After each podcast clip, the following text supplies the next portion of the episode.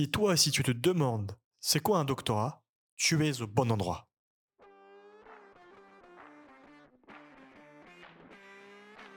Je suis Rony Abessidan, un doctorant en IA et cybersécurité à Lille, et aujourd'hui, je vais t'aider dans tes recherches. Le doctorat, c'est un parcours flou, méconnu et peu valorisé en France. Il est temps de le démystifier. Avec thèse, antithèse, synthèse, le doctorat n'aura plus de secret pour toi. L'épisode va bientôt commencer. Bonne écoute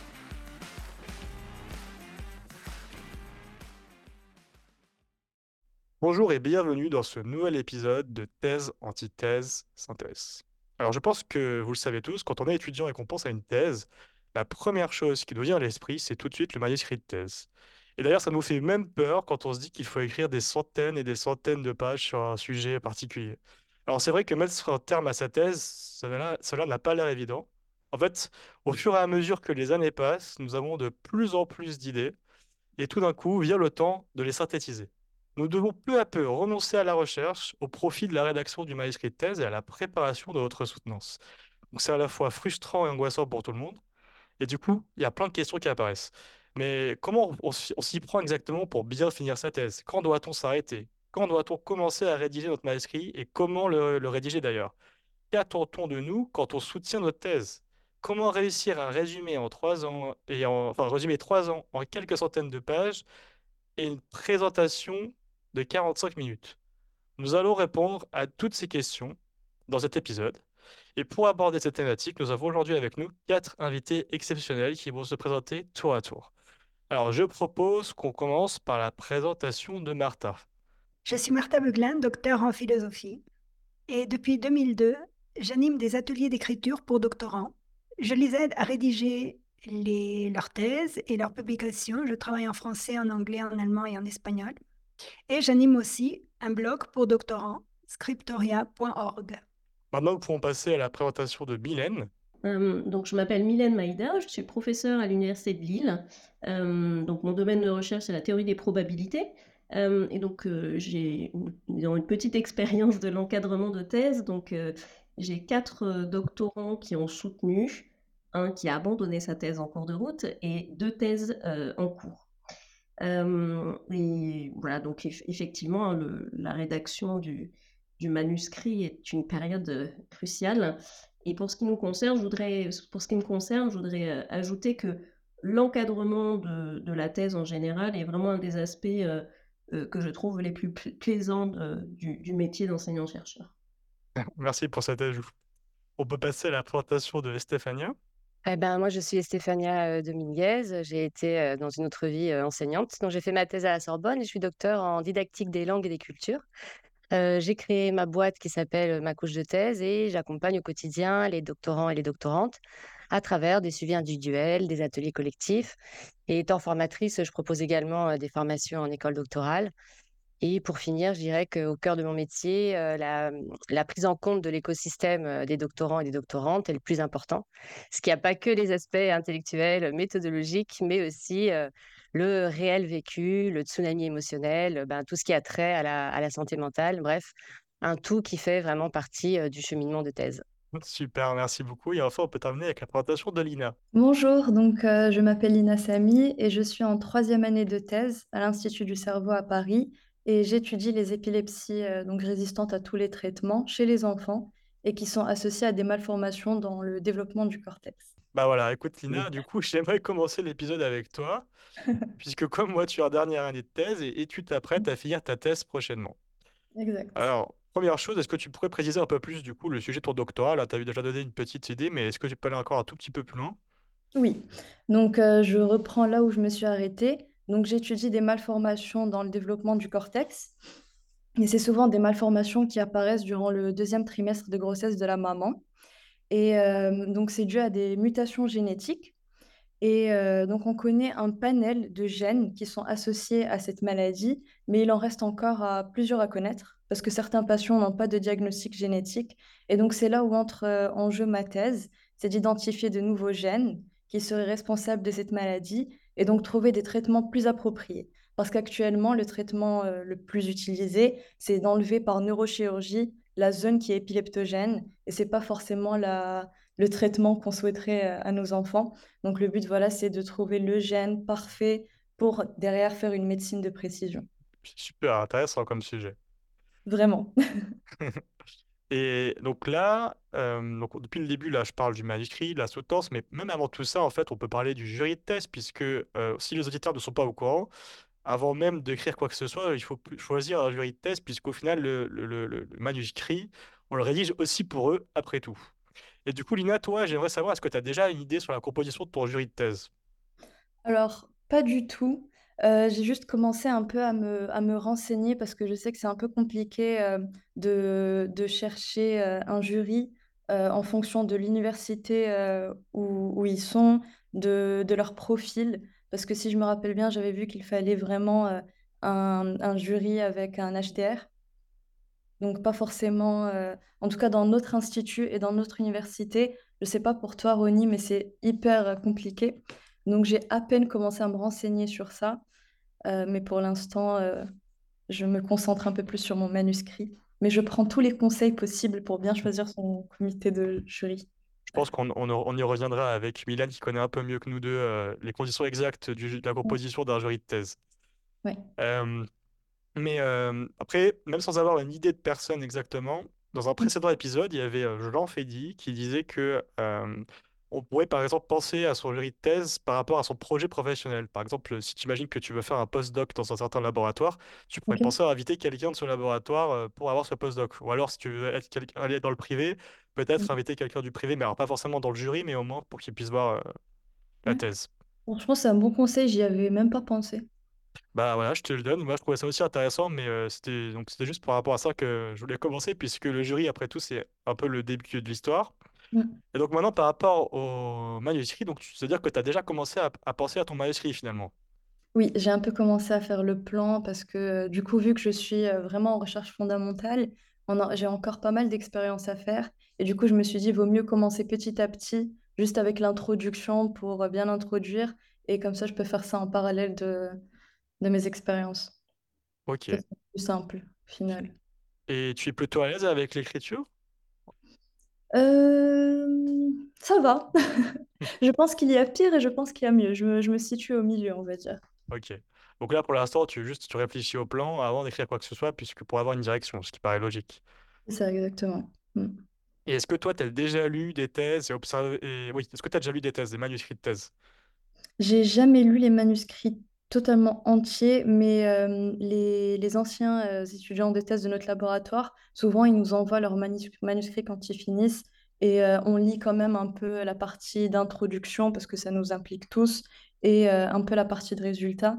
Donc, je vois un peu comment on peut organiser son manuscrit, un peu les directions à prendre, mais c'est déjà mieux que, que rien. Ouais.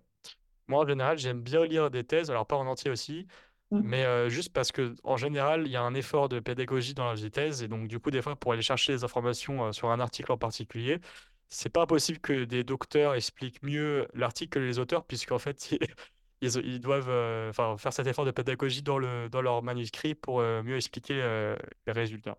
Je suis complètement d'accord.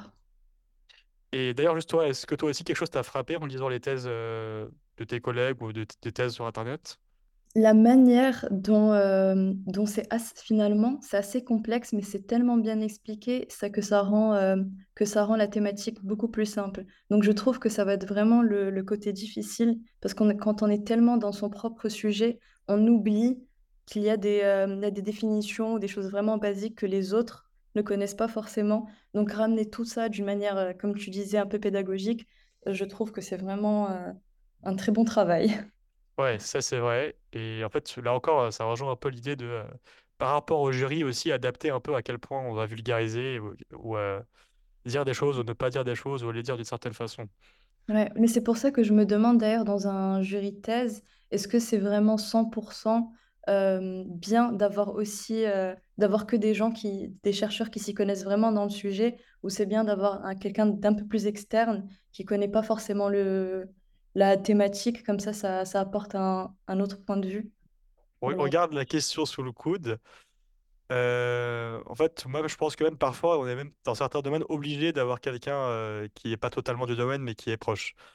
Mais on, on va en reparler. euh, et donc, tu sais que plus tu avances dans, dans cette dernière année de thèse, plus tu vas te consacrer à, à l'exercice du manuscrit. Mm. Euh, est-ce que tu te sens prêt à arrêter d'un coup comme ça à un moment ta recherche pour rester euh, focus sur le manuscrit? Alors honnêtement, je je pense pas que je pourrais, heu, que je que je pourrais faire ça. Je sais qu'éventuellement, c'est ce qu'il faudrait faire vers les, heu, les dernières semaines, mais heu, je trouve qu'avoir justement que commencer un peu plus tôt la rédaction et faire les 2 en parallèle, ça, mmh, j'aime bien faire en fait des trucs différents parce que si je fais q la même chose, je pense que, heu, qu'il y a un risque que je fasse beaucoup d'erreurs et heu et que je m'ennuie. Ouais, c'est clair. Je te rejoins là-dessus. Je pense y avait, dans le même épisode avec Jean, il y avait euh, Maria qui disait qu'elle, elle avait des créneaux spécifiques qu'elle mettait dans son emploi du temps euh, pour la rédaction. Et au final, comme elle le faisait depuis euh, un longtemps en avance, euh, elle se retrouvait dans, enfin, dans, la- dans l'équilibre recherche et manuscrit. Ouais, ce serait le rêve, effectivement. Ah, c'est parfois possible, hein. Ok. Et donc maintenant, là, j'arrête pas de parler du manuscrit, mais euh, évidemment, il y a aussi la question de la soutenance. Est-ce que déjà tu penses à ta soutenance? Je suis pas sûr. Non. Non, non, on est d'accord. Mais t'es déjà, est-ce que tu as déjà participé et observé euh, des soutenances de thèse? Oui, on en a déjà, heu, organisé quelques-unes, donc spécifiquement le pot de thèse, mais mais en soi, oui, j'en ai j'en ai fait pas mal dans notre institut. Ok. Et donc, il y a quelque chose qui t'a frappé aussi dans l'exercice de la soutenance de thèse, mis à part le pot, qui est, oui, effectivement, super sympa, mais Le stress qu'il y a tout autour et pas forcément que de la personne, de la de la thésarde en elle-même ou du thésard, mais surtout de de tous les proches, du laboratoire en général. Tout le monde est vraiment investi Et, heu et donc le stress, il est vraiment partagé par tout le monde. Donc c'est en fait, ça, cette atmosphère-là qui m'a le plus frappée. Mais finalement, le ce qui est redondant, c'est qu'en fait, à part le stress, j'ai l'impression que tous les étudiants qui soutiennent, ils sont tellement passionnés par ce qu'ils ont fait que finalement, heu, le stress, il part et c'est juste, heu, la passion de transmettre ce qu'ils ont appris au jury et à tous les spectateurs. ouais, je pense que je te rejoins là-dessus. Après, c'est vrai que le stress, moi, je pense que le stress, plus tu avances dans la soutenance, et plus euh, ça se transforme en joie. Ça, c'est le exactement. moment, le, le, le point culminant, c'est quelque chose d'extrêmement joyeux, quand même, en général, une soutenance de thèse. Enfin, c'est ce que j'ai pu voir des quelques soutenances auxquelles j'ai participé aussi. Oui, Et, euh, et donc, toi, euh, ta date de soutenance, ce serait quand à peu près? Heu, normalement, ce serait en septembre prochain. Bah, ok, ouais. Donc, logique que tu commences à réfléchir au plan. Mmh. Ok, bah là, euh, je pense que j'ai posé toutes les questions pour voir un peu euh, comment tu te sens par rapport à ça. Mais d'ailleurs, est-ce que tu as des questions à poser aux, aux autres invités par rapport au manuscrit et à la soutenance? Alors, il faut Mmh. essayer de les ré- rendre synthétiques quand même, pour pas, pour les noter quelque part. Oui, bien sûr, mais c'est juste, c'est un peu les questions qu'on a OK. Je je garde les questions ou je les je les Ah bah donne? tu peux le, tu peux les poser là, ouais. OK, donc c'est juste, des conseils vis-à-vis de comment bien choisir son comité de enfin son comité thèse et s'il y a des des, des conseils aussi sur, s'il faut justement faire des créneaux pour la rédaction du manuscrit ou il faut juste le faire d'un coup et arrêter la recherche à côté. Ça, serait vraiment ma question principale. Ok, très bien. Eh ben, on va passer du coup maintenant à Estefania. Euh, donc Estefania, est-ce que tu pourrais nous représenter rapidement ton parcours? Mon parcours, c'est-à-dire? Eh ben, c'est-à-dire euh, depuis ta thèse, on va dire, jusqu'à maintenant. euh, Ah oui, d'accord. Ben, moi, j'ai donc j'ai j'ai fait ma thèse et pendant, la thèse, donc j'ai créé, une asso avec, heu, 2 amis, Parenthèses Bretagne-Loire et aujourd'hui, il y a plein de parenthèses, sur tout le territoire, français. Donc on s'est inspiré de l'organisme québécois, Taisez-vous et on organisait, des journées de rédaction et ça m'a permis vraiment d'être sur le terrain. Moi, j'étais en charge très souvent des des ateliers, sur différentes thématiques, quelles compétences développe, le doctorant tout au long de ce de son cheminement, comment bien s'organiser et cetera et en gros, au fur et à mesure de l'avancement de ma de ma thèse, je savais ou je savais, j'avais un petit peu, cette intuition et cette envie de continuer, à aider, les doctorants parce que, bah, parce que je m'y plaisais, parce que, j'aimais bien creuser et parce que je voyais qu'il y avait des changements qui se mettaient en place et donc, sur les 2 dernières années de thèse, j'ai réussi à trouver la flamme, retrouver la flamme et aller au bout de l'histoire, justement en pensant à ce projet qui est aujourd'hui, une réalité pour voilà, pouvoir aider les doctorants au quotidien. Très bien, c'est clair. C'est une belle, belle vision. Et est-ce que toi, du coup, tu pourrais témoigner déjà par rapport à ta propre expérience de rédaction du manuscrit et aussi de la soutenance, pourquoi pas? D'accord. Alors, si j'ai trois heures, c'est possible. pour la rédaction, je dirais que ça a été un processus complexe, dur, très difficile, avec des hauts et des bas extrêmement forts. ce que, ce que je retiens, et ça, et en, fait, avant, de, parler un petit peu comment ça s'est passé, euh, j'aimerais juste te dire qu'en sciences humaines et sociales, tu l'as déjà évoqué dans d'autres, épisodes, mais en sciences humaines et sociales et en sciences dites euh, dures, euh, les, attendus et la réalisation de la thèse et le processus n'est pas le même. Là, tu vois, quand j'entends en trois ans écrire une centaine de pages, une soutenance de 45 minutes, Lina qui dit que c'est pour septembre 2024 et que la rédaction n'est pas commencée, en sciences humaines et sociales, c'est pas possible en fait. Déjà, la moyenne, c'est à peu près 5 ans, 5 ans de thèse, c'est la moyenne générale. les, les, rendus sont autour de 300-350 pages et la soutenance, et ça peut varier aussi, mais généralement, c'est à peu près 20 minutes, 25 minutes. Ah bah nickel, merci pour les précisions parce que je ne savais pas tout ça. Ouais, et, et, et pour continuer sur, sur cette, cette différence, ou plutôt pour parler de ce qui se passe en sciences humaines et sociales, c'est que c'est vraiment une construction sur le long terme. On peut pas, c'est pour ça que c'est même pas réalisable, imaginable de rendre une de, de, voilà d'écrire sa thèse la dernière année. C'est une construction vraiment sur le long terme. Il y a toute la revue de littérature à faire, on peut pas s'y prendre au dernier moment. Généralement, pas souvent. Ça dépend vraiment des disciplines. Dans le cas de la mienne, c'est celle que je connais le mieux. Euh, donc, euh, je vais donner des exemples par rapport à, par rapport à ça. Euh, on va sur le terrain, on peut aller sur le terrain. Moi, j'ai filmé des enseignants en, groupe, je les ai filmés dans leur classe, j'ai passé des entretiens individuels, etc. Donc, il y a toute une partie qui est vraiment d'être sur le terrain. Et après, il y a toute la partie de transcription qui prend énormément de temps et c'est extrêmement chiant, mais on ne peut pas s'en passer. Mmh. Et, après, il y a, voilà, il y a, normalement, c'est organisé en trois parties. La partie 1, la, tout ce qui est de la partie théorique, qui se construit progressivement. La partie méthodologique qu'on doit écrire en fonction de ce qui s'est passé. Et la partie analyse qui prend également du temps. Donc, il y a une différence vraiment dans la conception et dans ce que c'est euh, le, chemin euh, de thèse en sciences humaines et sociales et en sciences dures. Là, j'ai fait vraiment dans les, dans les grandes lignes parce que même en sciences humaines et sociales, il y a des différences. Et après, je pense que j'ai oublié ta question, donc je veux bien que tu me, tu me sauves là. C'était juste pour savoir comment tu avais vécu ton expérience de rédaction du manuscrit, mais tu l'as dit déjà, déjà un peu. Ouais, en fait, peut-être ce que je, ce que, ce que je, je retiendrai, soulignerai, c'est que bah, je vais partir d'une phrase qu'on m'avait dite, je pense que j'étais en deuxième année, et j'assistais à la soutenance de thèse d'une amie, euh, d'une collègue enseignante. Et à la fin, à la toute fin de la soutenance blanche, en fait, c'était la soutenance blanche. J'étais complètement paniquée parce que j'écrivais plus du tout, je savais pas quoi faire, j'étais complètement paumée. Et puis je lui ai dit, ce serait quoi le conseil Voilà, c'est vraiment la pépite que tu pourrais me partager? Et elle m'a dit, bah écris. Et en fait, à ce moment-là, j'ai dit, mais elle n'a pas compris ma question. et en fait, maintenant, avec le recul, je comprends ce qu'elle voulait dire. C'est-à-dire que très souvent, on s'attache à des lectures, à faire la file de lecture de la file de la lecture, soit pour se donner bonne conscience, soit pour être la bonne élève, etc. Et en gros, on peut écrire, mais quasiment dès le début. Quand on est en train de faire des lectures, on peut déjà faire des synthèses de ce qu'on a, ce qu'on a fait.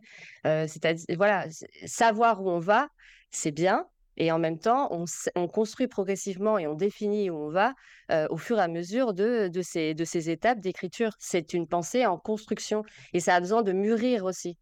Donc il y a des moments aussi, on va devoir se poser, lâcher, le crayon, lâcher l'ordinateur et, continuer à, compléter notre, sac à dos de lecture, de compréhension. Voilà, c'est vraiment du temps long en fait. Donc toi, c'était vachement... En fait, cette expérience-là, tu l'as vécue depuis le début de ta thèse, en fait, finalement, jusqu'à... L'expérience de? De bah, rédiger la rédaction du manuscrit.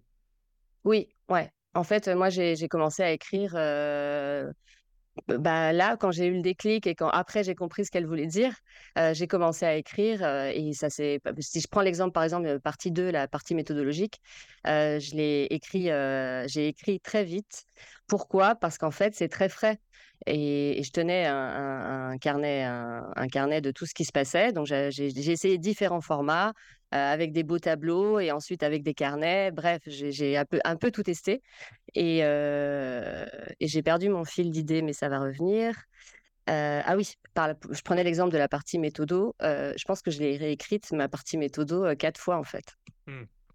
Alors, tu vois, par rapport à ça, je ne sais pas si c'est la même chose pour Lina, mais en tout cas, moi aussi, ça m'arrive de noter pas mal de choses, mais genre dans un- une sorte de blog en ligne, si tu veux, entre guillemets, je vais appeler ça comme ça, qui est mmh. privé avec mes encadrants. Et en fait, je sais que je vais me baser là-dessus aussi pour ma rédaction, mais c'est juste que j'ai pas, j'ai pas créé un fichier manuscrit avec les parties exactement à l'avance, tu vois.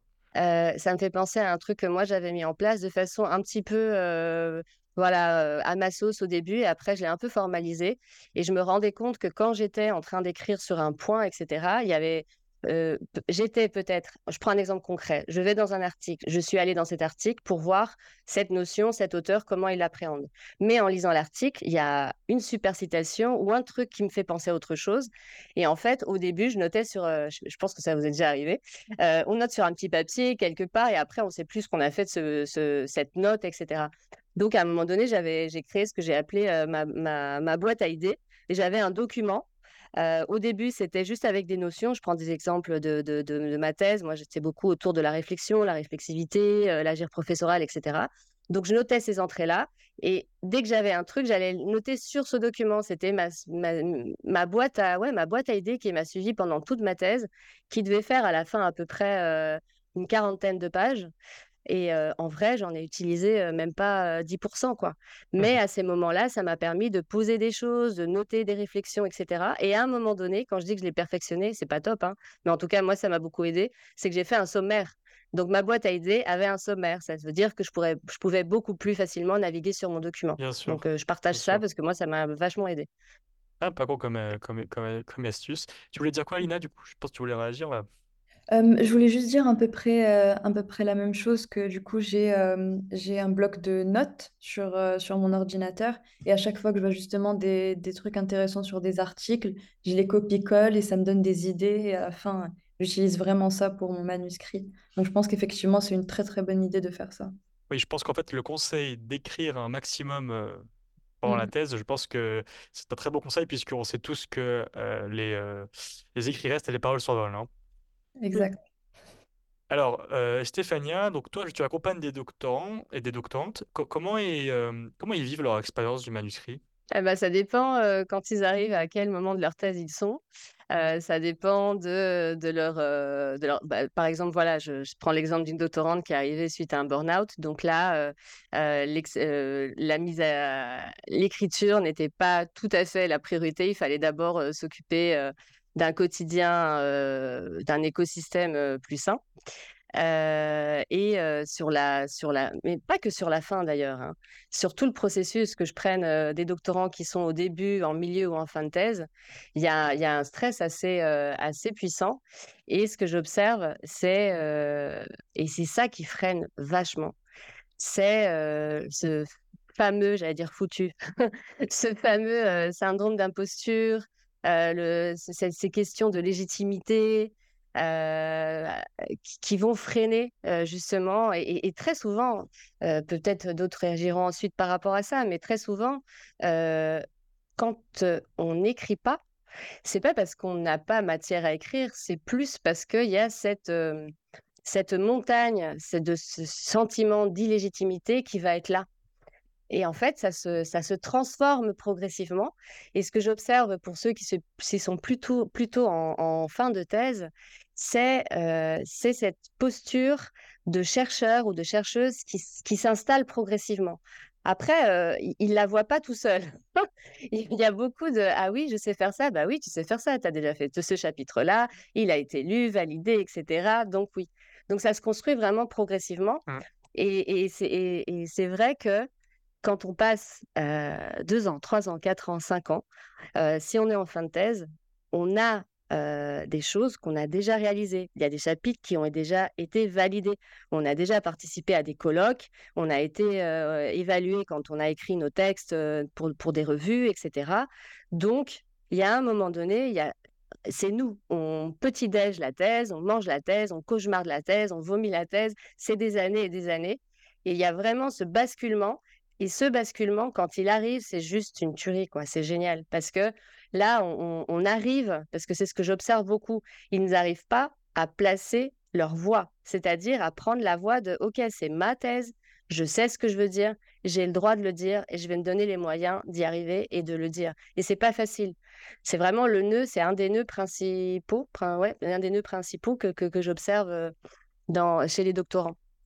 Mais quand il y a cette bascule, c'est juste génial. Quoi. Je crois que même le syndrome de l'imposteur, c'est quelque chose qui part pas vraiment et qui reste pour tous les chercheurs. Hein, oui.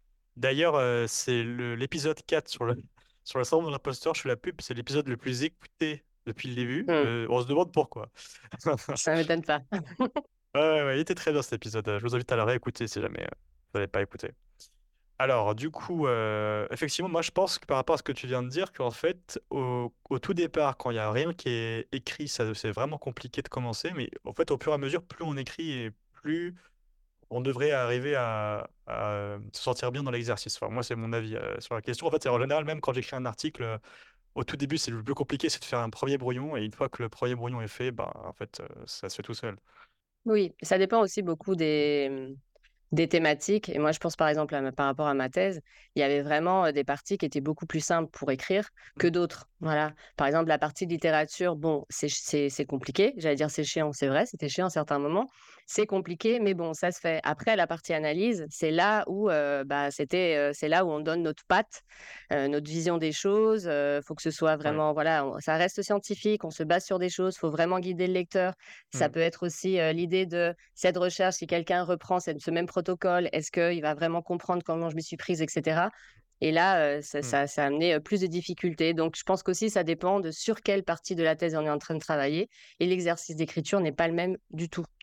Oui, c'est sûr. Et d'ailleurs, tu as dit que pour, pour tous les, les doctorants et doctorantes que, que tu accompagnes, euh, c'est pas difficile pour tout le monde. Genre, tout le monde ne vit pas exactement de la même façon. Il y a des gens pour qui c'est facile, cette écriture. C'est pas la plupart. C'est vrai que là, si, si, je, si, je, prends un petit peu de recul et je, et je pense, euh, je dois avoir, euh, même pas deux, trois doctorants où là, ils sont, doctorants et doctorantes, qui sont habitués, euh, en fait, qui n'ont pas de problème avec l'exercice en lui-même d'écriture. C'est plus en termes de ce dont on parlait tout à l'heure, là, de, du syndrome d'imposture et de cette espèce de mur à casser pour pouvoir se lancer avec plus de légèreté. Après, c'est aussi des soucis d'organisation.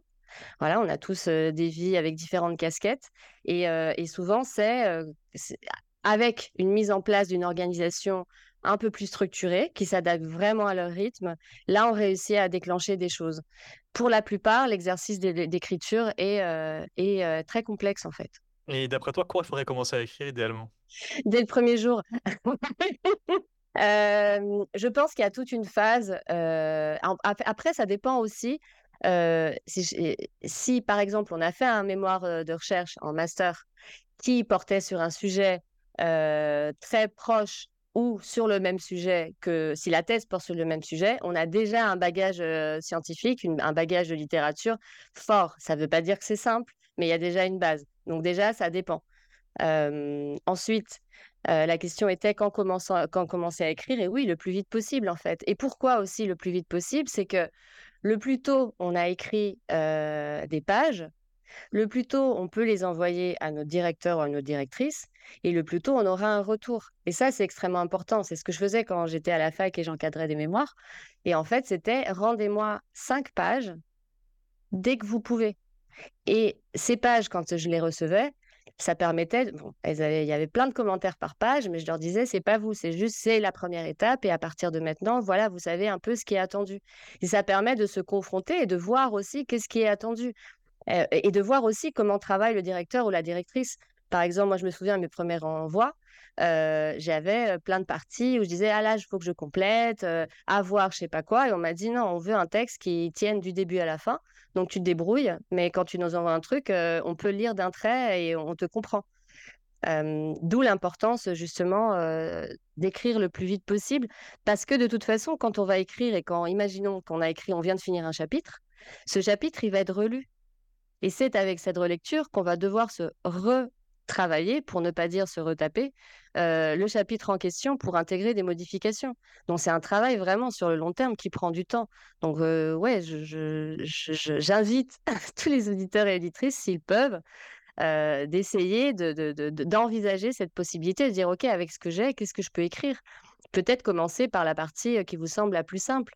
Je ne sais pas si vous avez déjà mis peut-être un protocole en place, ben envoyez la partie qui explique le protocole. Et déjà, vous aurez un retour et ça vous permettra d'avancer et peut-être même de finir cette partie et de dire, bon, bah, cette partie de la thèse est déjà écrite, c'est cool.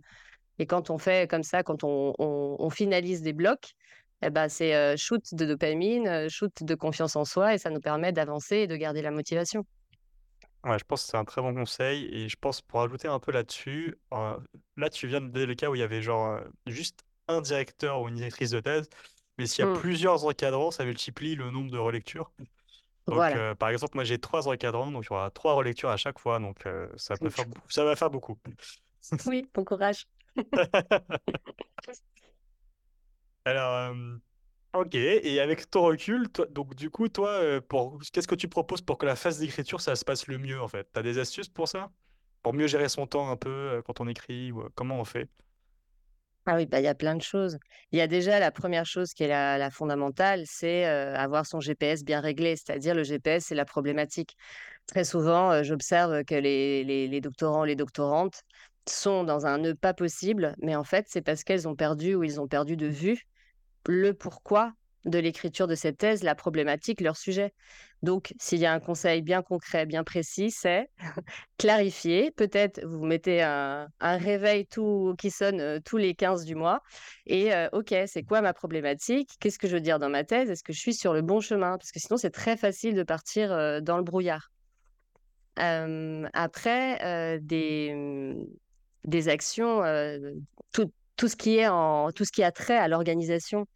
Et là, pour le coup, j'ai partagé la, méthode des, pomos des pomodoro, qui vient, qui vient du monde de l'entreprise. L'entreprise, c'est 25 minutes de travail, 5 ou 10 minutes de pause. Et là, justement, nous, on l'avait utilisé pour, avec, avec l'association, et c'est ce que je conseille aussi aux doctorants et doctorantes que j'accompagne, c'est travailler en bloc de 50 minutes de travail, 10 minutes de pause, et une pause, ça ne veut pas dire aller consulter ses mails, c'est bouger, descendre la poubelle, euh, aller se faire un café, euh, danser un petit peu, etc. 50 minutes de travail, 10 minutes de pause.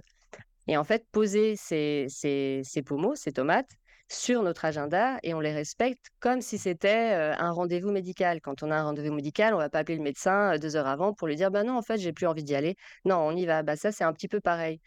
Ce qui permet en fait d'être le plus proche de son propre rythme. C'est-à-dire souvent, on va se dire, ça je l'ai souvent vu, c'est ben moi je bosse de 9h à 18h. Non. Est-ce que de, tes 9h à 18h, en vrai, si tu regardes vraiment ce que tu as fait, est-ce que tu as été efficace, productif? Est-ce que ton cerveau était, était au rendez-vous? Est-ce que tu as fait des pauses? Comment tu te sens en fin de journée? Et en fait, le fait de se dire 50 minutes, le cerveau, il tient les 50 minutes et il sait qu'au bout de 10 minutes, il va pouvoir se poser. Et les résistances principales, c'est parce qu'on est souvent habitué à travailler une heure et demie, deux heures. On dit ah non, puis ça c'est vraiment des résistances. Et je sais que ça met du temps à s'intégrer ce système, mais une fois qu'on l'a mis en place, en tout cas moi, je dis c'est un des outils pour arriver à la fin de la thèse. Même aujourd'hui, je le garde. Et des fois, voilà, il s'est passé 45 minutes et mon cerveau, il est déjà, oh là là, je regarde l'heure, je dis, allez, il me reste 5 minutes, Stéphania, tu peux encore tenir, je tiens. Et ce qui se mmh. passe, c'est que ça permet vraiment d'être sur des périodes réduites. C'est beaucoup plus accessible. On peut vraiment se dire à la fin de journée, ben voilà, j'ai fait quatre pommeaux. J'en ai fait deux le matin, j'en ai fait deux l'après-midi. Certains se diront, oh là là, mais on ne peut pas finir une thèse en faisant ça. si, si. Deux pommeaux le matin, deux pommeaux l'après-midi. Le reste du temps, je me ressource, je mange bien, je me repose, etc. Et pour les personnes qui pourraient se dire, oui, mais parce que ça, c'est ce que me disent les doctorants très souvent. Oui, mais j'étais sur une lancée, donc j'ai travaillé une heure et demie, etc. Ma si tu es sur une lancée, c'est génial. Au bout de 50 minutes, tu notes sur ta petite feuille où tu es. Comme ça, après ta pause, tu reviens et ton cerveau, il est content parce qu'il sait où il va. Donc, c'est vraiment, c'est un peu une hygiène. C'est une hygiène, c'est une hygiène de vie, quoi. C'est cette, mise en place de, de. Et ça permet aussi de respecter son propre rythme. C'est-à-dire qu'à un moment donné, on teste ça pendant une semaine et à la fin de la semaine, on se dit, OK, moi, moi je l'ai vu. Après manger, c'est mort. Il n'y avait pas de pommeau. Je, je fais rien, moi, après manger, c'est pas possible. Donc, après manger, je faisais une méditation, une sieste, et après, je reprenais. Pareil, je suis pas du matin. Donc, jamais un pommeau à 9 heures du matin. Par contre, j'ai fait des pommeaux et je sais que mes meilleures pages, je les ai écrites entre 21 heures et 2 heures du matin. Mais voilà, après, chacun, c'est vraiment être à l'écoute de soi et ne pas se comparer. Souvent, c'est ça. On se compare et on se dit: «Ah non, mais eux, ils sont 8 heures devant leur ordi, moi, je suis vraiment une nouille parce que je passe que un petit peu le matin et je bosse essentiellement l'après-midi». Écoutez-vous, regardez, testez et réajustez. Après, ça dépend, hein. Il y a des semaines aussi, on n'est pas du tout pas du tout dedans. Ben, vaut mieux, déconnecter un jour, que forcer, et ça sert à rien, quoi. C'est vraiment ce respect de soi et et et et oui, d'écouter son rythme, en fait. Alors, j'adore ce conseil parce que euh, je, je le respecte plus ou moins en fait, et c'est une super, un super conseil de discipline que tu donnes. Alors, j'ai beaucoup de commentaires. Euh, premier commentaire, on a le 15 justement. Donc, euh, Lina et moi, il faut qu'on réfléchisse à la problématique parce qu'il faut réfléchir tous les 15 du mois. Et non, en fait, sans, sans blaguer par rapport à ça, oui, en fait, cette idée de respecter son rythme, faire attention à son énergie en fait dans la journée pour travailler à fond ou pas, je pense que c'est hyper important. Il faut pas se forcer quand on se sent mal, effectivement, et à contrario, quand on se sent bien, là, on peut, on peut aller jusqu'où on veut, mais euh, je pense que c'est super important. Alors, c'est bien de, bien préciser cette histoire des pomodoro avec de la discipline. Je ne sais pas si tout le monde peut réussir à respecter à la lettre, à la minute près comme toi. Mais c'était un bon conseil, et euh, je pense que dans tous les cas, euh, ça vaut toujours le coup d'essayer de d'enchaîner des moments de concentration avec des moments de pause pour pouvoir reprendre plus facilement. Oui, je voudrais juste préciser, les 50 minutes de pommeau, ça veut pas dire qu'on a écrit pendant 50 minutes. Ça veut dire qu'on est au poste, on s'est fixé des objectifs, on les a saucissonnés un maximum. Et un objectif, ça peut juste être, on a noté, aller dans l'article pour voir la notion de telle personne, pour voir comment elle l'a définie. Ça peut prendre 15 minutes et, il y a déjà un objectif qui est fait. C'est-à-dire, et, si dans, cette, dans ce pommeau, on a juste réussi à clarifier, euh, je sais pas, avec un schéma, une idée, c'est déjà bien. On a été au poste et on se félicite pour ça. Donc, pas de pression par rapport à, aux 50 minutes. Et Oui. après, juste pour, euh, pour dire, j'ai- j'aime pas trop le mot euh, discipline, mais bon, euh, juste pour dire que quand on met en place les, les pommeaux, quand tu dis oui, bon, euh, on le tient à peu près, il y a des centaines et des centaines de doctorants euh, qui l'ont testé. Et des... là, pour, pour le coup, je je peux pas dire centaines parce que ce serait mentir, mais en tout cas, des dizaines de docteurs aujourd'hui qui l'appliquent encore dans, dans leur vie. Donc, euh, c'est à tester, vraiment. Ah, moi, je peux dire que je pense aussi des, des centaines et des centaines d'entrepreneurs. Enfin, c'est un truc qui est connu, quoi. C'est Oui. pas un truc. euh, je pense que ça, ça marche pour la vie en général, pas que pour la thèse. Complètement. Et, et je me permets juste parce que Lina a dit tout, tout à l'heure euh, par rapport au, au- à varier les tâches, Euh, ça peut être aussi de, de dédier des pommeaux à la thèse et par exemple dédier un dernier pommeau de journée à penser à son jury ou à de la bibliographie, avec cette idée toujours de, de pouvoir varier un petit peu les tâches. Et généralement en fin de journée, comme on tombe un petit peu parce que l'énergie normalement a baissé un peu, penser aussi à varier, à varier des actions, quoi. C'est vrai, c'est vrai, je suis totalement d'accord. Mais alors, depuis tout à l'heure, là, on donne des astuces pour s'organiser au quotidien, mais comment on tient à la longue sur la concernant la motivation d'écrire sur plusieurs mois? Tu vois, genre le fait d'écrire à chaque fois, tous les mois, jusqu'à la fin, au bout d'un moment, on en a marre un peu. Tu, tu le vois ça dans tes doctorants et doctorantes? Oui et non, parce oui et non, pourquoi? Parce qu'il n'y a pas que la tâche d'écrire, il y a tout ce qu'il y a autour l'écosystème, c'est-à-dire les moments de ressourcement. C'est, aussi se mettre des, des plages, des moments où on va se ressourcer. On peut pas écrire de toute façon si on se, re- on se repose pas. Le cerveau, on travaille avec notre cerveau, notre cerveau a besoin de temps. Et très souvent, dans, c'est dans les moments de rien, dans les moments de balade, qu'il y a des choses qui se passent, des, connexions qui se font. C'est pas pour rien, je pense qu'on l'a tous vécu. On a une idée, on est sous la douche et on a une, idée magnifique où on, est, on vient de se coucher et on a une idée. Mais ça, c'est possible si on a des temps de respiration, en fait. Donc euh, la motivation, euh, euh, la garder, c'est vraiment, c'est pour ça aussi que les pommeaux et puis le fait de savoir où on va et de se fixer des objectifs et de saucissonner nos objectifs permettent de garder la motivation. Si on analyse le phénomène de, la motivation lui-même pour le cerveau, c'est une action. On l'a faite. Par exemple, on a réussi à faire un pommeau. Ça, ça nous amène un petit psh psh de dopamine. Le petit psh de dopamine fait qu'on a, on va aussi enrichir notre confiance en, nous. Et progressivement, on est sur, une, sur un plateau qui est avec plus d'énergie. En fait, c'est un ensemble. C'est pas, c'est pas que, c'est pas que l'écriture, quoi. Il y a, on a une vie, on a des émotions et il y a plein d'éléments qui rentrent en jeu. Et la motivation aussi, c'est demander de l'aide, c'est ne pas rester seul, c'est partager.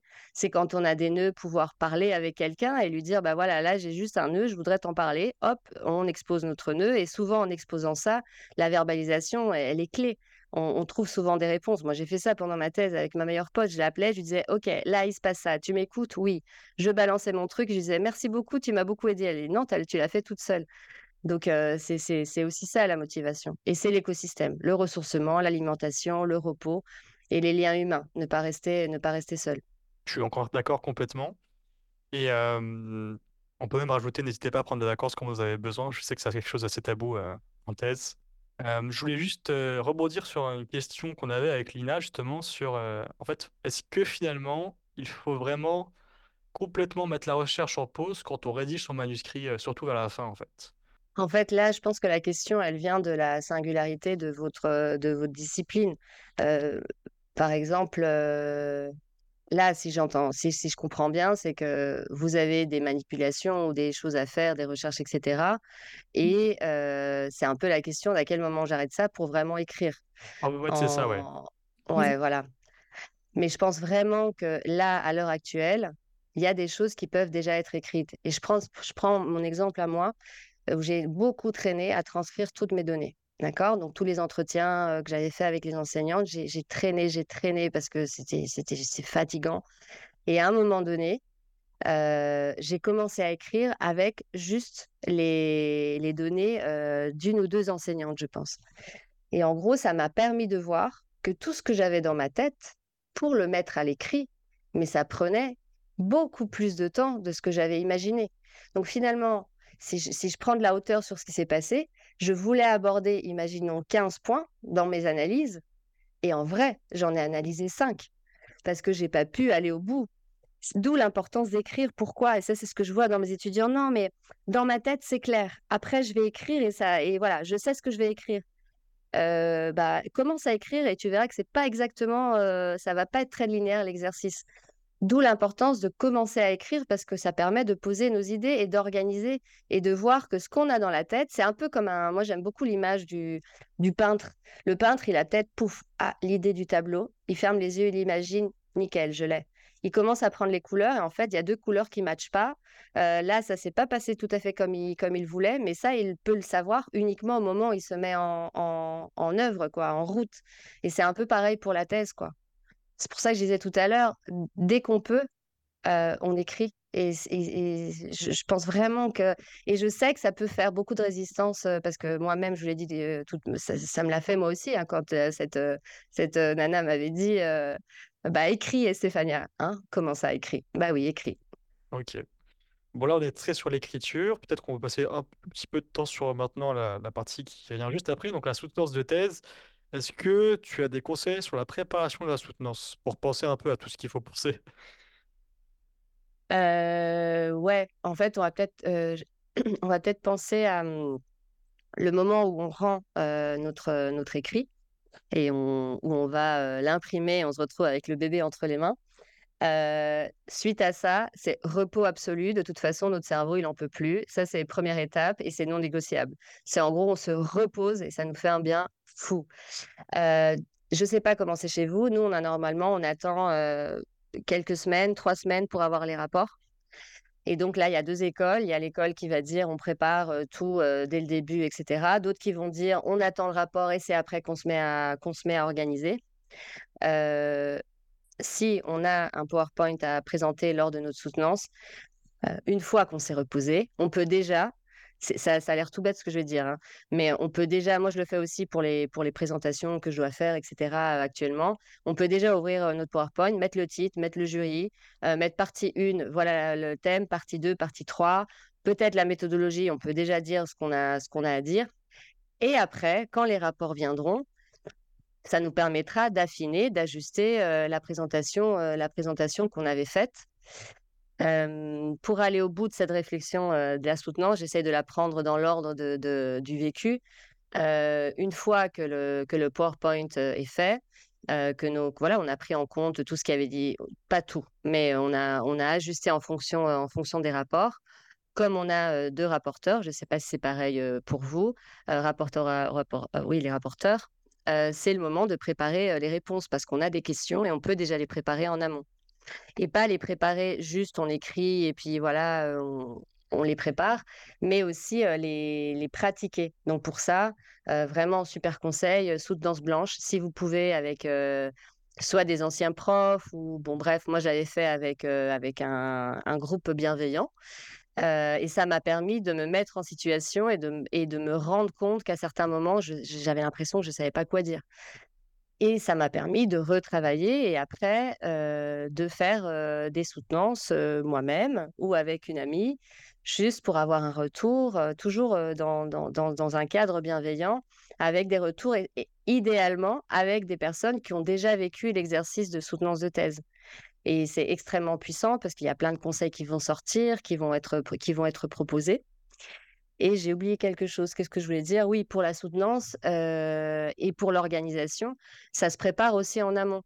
C'est-à-dire qu'il y a plein de, choses à, plein de choses à penser dans l'organisation et vraiment essayer de pas vous laisser cet orga pour la dernière minute parce que dans les dernières minutes, vous avez suffisamment à faire déjà pour gérer, pour vous gérer vous, pour gérer votre quotidien et pour faire cet exercice de répétition et de répétition. Moi, c'est ce que j'avais fait, euh, c'est ça qui m'a beaucoup aidé et vraiment, c'est ce que je conseille aussi à, mes doctorants et doctorantes, c'est les questions des rapporteurs. Vous les, vous, les posez, vous les répondez à voix haute. Moi, j'ai fait ça, je circulais dans mon appart et voilà, j'expliquais, j'expliquais. Il y a même un ami qui était venu, je lui disais pose-moi les questions et moi je réponds. Et à force de le faire, le jour de la soutenance, c'est sorti tout seul. Et pareil, après, on a souvent très peur de ce moment parce qu'on se dit ah là là, est-ce que je vais savoir répondre à toutes les questions? Et de par mon expérience et de l'expérience de plein de bah, aujourd'hui docteurs, c'est généralement un, c'est généralement un moment de, kiff, quoi. Il y a des choses qui reviennent, qui sortent, et on se dit, on n'est même pas conscient qu'on avait toute cette richesse en nous, toutes ces compétences. Et voilà ce que je disais au tout début, on, on y a passé des années. Et en fait, c'est nous, l'expert ou l'experte de notre thèse. Et après, peut-être pour la constitution du jury, parce que Lina l'a évoqué, vous l'avez évoqué au début, ce que j'observe chez, chez, chez des doctorants et doctorantes, c'est qu'ils attendent que ce soit le directeur ou la directrice qui décide du jury. Mais en fait, on a la possibilité d'être stratégique et de proposer, nous aussi, des personnes. Après, ça dépend des disciplines. Je sais que moi, dans la mienne, dans, dans beaucoup de disciplines, si tu as des personnes dans ton jury, ces personnes, normalement, tu les cites dans ta thèse. Donc, il faut aussi être un peu stratégique. Donc, on ne va pas inviter quelqu'un qu'on n'a jamais cité. Mais ça, je vous dis, ça dépend vraiment des, disciplines. Je sais que moi, il y a eu un moment où on m'a proposé un jury. Mais moi, je voulais telle et telle personne. Pourquoi? Parce qu'il y avait, imaginons qu'il y a, c'est pas imaginons, il y avait cinq thématiques principales. Je voulais une personne pour chaque thématique parce que j'avais décidé, mon choix était que c'est ma soutenance de thèse et je veux avoir des questions pertinentes et pouvoir avoir un échange constructif, intelligent et productif pour clore euh, ces années de, difficultés et de souffrance avec un jury qui soit à même euh, d'avoir une interaction euh, riche au moment de la soutenance. Et ça, on n'y pense pas souvent. en fait, nous aussi, on peut être fort de propositions et, on sait l'argumenter. On, on, est capable de l'argumenter. Et c'est ce qui s'est passé pour moi, c'est ce qui s'est passé aussi pour d'autres doctorants qui n'avaient pas pensé le fait de ah bon, je peux proposer, oui, tu peux proposer. Bah déjà, ouvre le dialogue, mais prépare tes arguments en fait. Prépare tes arguments derrière, parce que vous les avez les arguments. Mmh, très bon conseil. Tu n'as pas parlé des petites bouteilles d'eau qu'il faut prévoir pour le jury et pour le pot de thèse. Tout à fait. C'est pour ça. En fait, il faut faire une, faut faire une liste, une to-do list. Euh, si, vraiment il y a des conseils pratico-pratiques, je peux aussi. Hein. c'est en gros, tu te fais ta to-do list et tu dis ça, c'est tel ami qui va prendre en charge. Ça, c'est tel ami qui va prendre en charge. Euh, telle personne qui va mettre les verres à tel moment, qui va aller prendre euh, les bulles dans le frigo, dans la salle, je sais pas quoi. et c'est organisé comme ça. Nous, on a juste à arriver et à kiffer. et à kiffer. Je suis d'accord. Ouais, non, mais je suis d'accord. C'est quelque chose qu'il faut juste bien réaliser, quoi. Ouais. Heu, OK, très bien. Bah, écoute, heu, merci beaucoup, heu, pour ce témoignage, Stéphania. C'est hyper riche, comme information. Je pense que ça va aider plein de personnes. Maintenant, je propose qu'on passe à Martha. Alors après, tu peux toujours intervenir si tu as des si tu des réactions, bien sûr. Donc, Martha, voilà, maintenant je vais passer à toi. Donc, tu as l'expérience de l'accompagnement des doctorants, mais précisément dans la rédaction scientifique. Donc, en fait, tu as dû accompagner plein de doctorants et de doctorantes dans la rédaction de leurs manuscrits. Est-ce que déjà tu voudrais témoigner enfin, témoigner un peu ou plutôt même faire un retour sur tous les témoignages que tu as entendus avant? Heu, oh! Oui, j'ai, mmh, alors d'abord, je suis tout à fait d'accord avec, heu, Stéphania quand elle dit commencer à écrire dès le premier jour. Effectivement, hem, je vois beaucoup de doctorants qui viennent à mes ateliers d'écriture avec la motivation suivante. Ils me disent: «Quand j'ai rédigé mon mémoire de master, je me suis rendu compte que je commençais à comprendre véritablement mon sujet vers la fin». Et donc je me suis rendu compte que ce que j'avais écrit avait la qualité d'un premier jet. J'aurais aimé le réécrire maintenant que j'avais compris mon sujet, mais je n'avais plus le temps, je n'avais plus la force et donc j'ai rendu quelque chose qui ne me plaisait pas. Et cette expérience, elle montre, combien écrire est important pour trier ses idées, clarifier ses idées, structurer ses idées, comprendre ce qu'on veut faire. Et donc le fait d'écrire dès le début, d'écrire en vrac pour soi, heu, comme ça vient, sans alors moi je préconise l'usage de, j'appelle ça le journal de bord, c'est, heu, d'autres appellent ça un cahier de brouillon. C'est un cahier qui est un cahier, ça peut être un cahier ou un fichier si vous êtes plus sur l'ordinateur, mais c'est quelque chose qui n'est pas destiné à être lu par autrui. Ça n'est pas un carnet de laboratoire, c'est quelque chose où vous écrivez comme ça vient, ce qui vous vient, sans chercher à faire bien, sans chercher à faire, heu, beau, à faire parfait encore moins et ça vous permet d'écrire, ou plutôt de matérialiser vos pensées et en matérialisant vos pensées, vous pouvez plus facilement les trier, les structurer et cetera et je vois beaucoup enfin, je vois beaucoup de doctorants, tous les doctorants et les doctorantes, heu, pensent beaucoup, réfléchissent constamment, rêvent beaucoup de de leur thèse, heu, en parlent beaucoup, mais très peu écrivent régulièrement. Et encore une fois, le travail d'écriture, pour moi, c'est quelque chose c'est une activité indispensable pour accompagner un travail intellectuel, un travail scientifique de tel qu'une thèse. Et pour ce que je vois, et ça a été mon expérience aussi, parce que c'est ce que j'avais, heu, c'est le tout premier conseil que m'avait donné mon directeur de thèse: «Achetez-vous un cahier et rédigez, enfin écrivez». Hem, je me rends compte que les gens qui tiennent à jour régulièrement un journal de bord, heu, ont beaucoup plus de facilité ensuite à se mettre à rédiger leur, heu, leur manuscrit de thèse ou même leurs articles, que ceux qui n'ont jamais écrit. Parce que le fait d'écrire régulièrement, encore une fois, ça permet de structurer, de clarifier sa pensée, mais ça développe aussi une confiance en soi. On trouve, heu, sa voix, on trouve son style, et donc tout, tout ce moment de de de tâtonnement, heu, que vivent beaucoup de gens, particulièrement ces gens dont je vous ai parlé, qui découvrent, qui comprennent leur sujet à la fin et donc qui tâtonnent pendant très longtemps dans la rédaction de leur mémoire et bien tous ces moments de tâtonnement, lorsqu'on tient un journal de bord, ont lieu surtout dans le journal de bord. Ce qui fait que lorsqu'on arrive au moment de la rédaction, les pensées sont beaucoup plus claires, beaucoup plus construites et il est plus facile de se mettre à écrire et d'écrire, heu, d'avoir une écriture plus fluide. Alors moi, je suis complètement d'accord avec ce que tu viens de dire. En fait, je me retrouve souvent, pas que quand j'écris des articles scientifiques, parce que en fait, je kiffe écrire dans le sens où ça me permet justement de clarifier un peu, heu, ce que j'ai en tête et vraiment finalement de rendre la chose claire pour tout le monde. Heu, parce qu'en fait, on a beaucoup d'idées comme tu le dis en thèse et heu, le fait rien que d'écrire souvent et d'écrire des articles, par-ci par-là, ça vraiment ça rend la chose, plus claire pour tout le monde et en fait ça nous ça nous rassure aussi comme tu dis. Et en fait, heu, du coup dans tous les doctorants et doctorantes que tu accompagnes, c'est quoi les principales difficultés quand ils rédigent leur manuscrit? Je dirais que c'est la structuration, la structuration des idées et c'est assez compréhensible parce qu'on arrive en thèse avec une quantité incroyable d'idées, beaucoup de découvertes qu'on a faites, auxquelles on tient toutes, heu, auxquelles on tient auxquelles on tient, des idées très complexes Et maintenant, il faut faire un plan.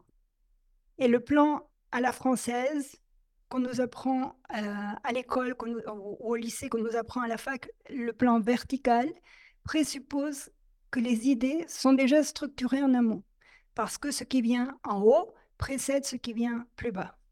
Or, quand on arrive avec une telle quantité d'idées, de connaissances, euh, avec la complexité qu'elles ont lorsqu'on lorsqu'on prépare une thèse, on ne sait pas tout de suite qu'est-ce qui vient en premier, en deuxième, en troisième. Et donc, beaucoup de gens ont des, difficultés à structurer leur, leur, pensée. Je crois que c'est la, la... Non, je crois pas, je sais, euh, d'après mon expérience, que c'est le plus gros obstacle auquel ils sont confrontés. Hmm.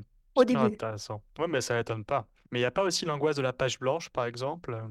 Ah oui, j'ai entendu le plus grand, le plus grand obstacle. Si, bien sûr, il y a l'angoisse de la page blanche aussi, il y a ce, dont on a parlé précédemment, le, syndrome de l'imposteur, je ne suis pas légitime, ou bien autre chose. Alors, ça n'est pas dit, mais c'est pratiqué, c'est euh, le perfectionnisme. C'est une envie d'écrire quelque chose de parfait d'emblée, ce qui est le meilleur moyen de se bloquer parce que euh, écrire un texte, c'est un processus. Il y a différentes étapes dans la rédaction. Euh, tout comme quand je, quand je fais un gâteau, je ne peux pas simplement diluer un sachet dans de l'eau et mon gâteau est fait. Je dois d'abord rassembler mes ingrédients. Ah mince. Comment? J'ai dit mince, je ferais bien aimé que ce soit aussi simple. Et justement, justement, euh, c'est se compliquer la vie que de vouloir juste diluer un, un, un sachet. Donc, quand je fais un gâteau, j'ai besoin de choisir des ingrédients, de les traiter dans un certain ordre pour faire une pâte. Cette pâte n'est pas belle, cette pâte n'est pas bonne, ce n'est pas ce que je vais donner à manger à mes, à mes invités. Mais sans pâte, pas de gâteau. Cette pâte, ensuite, je vais l'enfourner. Et une fois qu'elle sera solide, alors seulement je vais mettre la crème, les copeaux de chocolat et la cerise sur le gâteau. Quand on rédige un texte, le, le processus est similaire. C'est-à-dire que D'abord, je vais rassembler mes ingrédients, en l'occurrence mes idées. Ensuite, je vais les traiter dans un certain ordre. C'est ce que va me donner le, plan, va me donner l'ordre. Ensuite, je vais faire un premier jet. Mon premier jet, c'est la pâte de mon gâteau. Il n'est pas destiné à être lu. Il n'est pas, il n'a pas vocation à être parfait, à être complet. Mais sans premier jet, pas de texte. Et ensuite, ce premier, ce premier jet, je vais d'abord l'enfourner, c'est-à-dire consolider le contenu de manière à ce que mon texte tienne la route. Et une fois que mon texte tient la route du point de vue du contenu, alors je vais travailler au style. C'est là où je vais mettre la crème, les copeaux de chocolat, etc. Comme on voit, chacune de ces étapes a une autre dynamique. Et le fait de vouloir tout faire en même temps, le nombre de gens qui, veulent écrire un texte parfait d'emblée, c'est-à-dire un premier jet qui tienne la route du point de vue du contenu, avec euh, des phrases très belles et évidemment euh, sans aucune faute d'orthographe ni de grammaire, c'est se, compliquer la, tâche inutilement, c'est avoir une écriture très laborieuse avec un résultat qui finalement sera, ne sera pas satisfaisant. Et moi, je vois un autre problème aussi dans cette idée d'être perfectionniste. Ça veut dire que peut-être qu'en voulant être perfectionniste, on va mettre un sacré temps avant de faire la première version euh, du manuscrit, ce qui fait qu'on va l'envoyer assez tard à nos encadrants et donc on va tout de suite devoir tout réécrire d'un coup comme ça, alors qu'on aurait pu s'y prendre plus tôt si on avait accepté de faire un brouillon. Tout à fait. Et euh, le, perfectionnisme, en fait, c'est une expression de peur. Et le perfectionnisme peut intervenir à différents moments. Déjà, la peur de commencer, parce que certains imaginent leur texte, euh, comme disait euh, Stéphania, ils imaginent, comme le peintre qui imagine son tableau, certains imaginent leur texte, ils ont déjà écrit dans leur cerveau le texte à la virgule, à la virgule près, mais ils sont incapables de passer à l'écrit parce que dans leur texte, dans leur imagination, c'est déjà parfait. Et dès qu'ils écrivent une phrase, cette phrase est loin d'être parfaite et donc ça les bloque. Ensuite, je vois des gens aussi qui, euh, par perfectionnisme, ont déjà écrit leur texte, mais n'osent pas l'envoyer parce qu'il n'est pas encore parfait. Et ils sont encore en train de le peaufiner, d'ajouter, de, supprimer, et finalement en train de le ruiner. Euh, donc, effectivement, le, le perfectionnisme, ça, ça, ça, ça constitue plus de pièges que ça, que ça n'aide. Et c'est ce qu'on dit, c'est quelque chose qui se dit partout et souvent. On n'attend pas de vous une thèse parfaite. Si elle est faite, c'est déjà beaucoup. Si elle est bien faite, c'est encore mieux. mais euh, n'essayez pas de rendre un texte parfait de toute façon.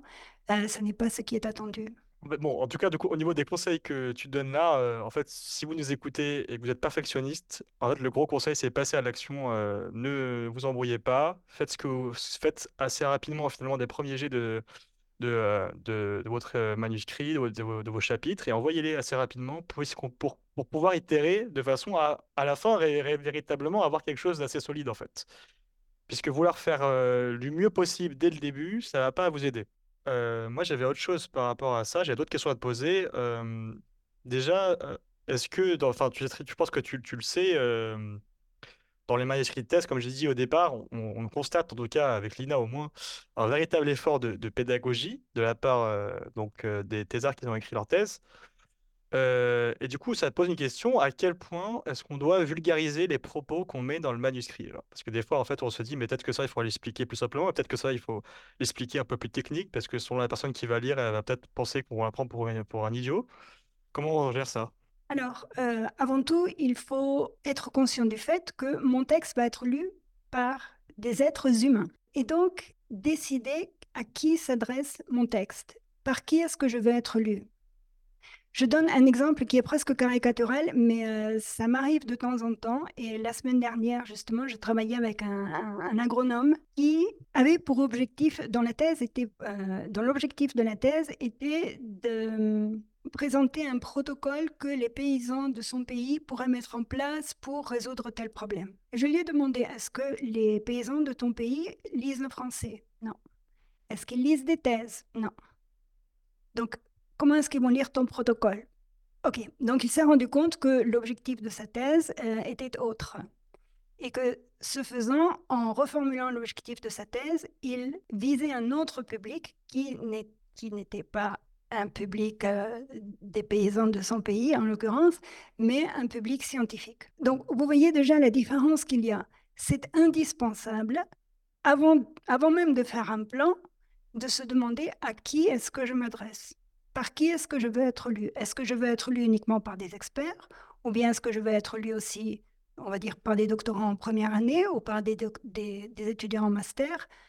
Sachant que plus mon public va être large, plus je vais devoir vulgariser, c'est-à-dire donner des explications. C'est-à-dire que plus je vais vulgariser, plus je vais devoir, plus je vais avoir besoin d'espace. Donc là aussi, si ma thèse a une limite en, termes- en termes de pages, euh, ça me donne déjà une indication sur le niveau de connaissance que je veux présupposer, que je peux présupposer chez mon public.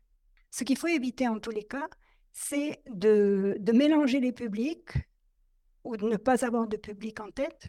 Et ça, c'est quelque chose que je vois souvent. Euh, tantôt, je vulgarise sur parfois des connaissances assez basiques. Tantôt, j'emploie un vocabulaire très spécialisé, je m'adresse uniquement aux experts. Et là, ça donne un texte, euh, déjà un style qui n'est pas logique, et puis un texte qui est hum, difficile à lire, qui est désagréable à lire. Désagréable pour les experts qui, de temps en temps, se voient expliquer euh, des, choses assez basiques où ils ont l'impression qu'on les prend pour, des idiots.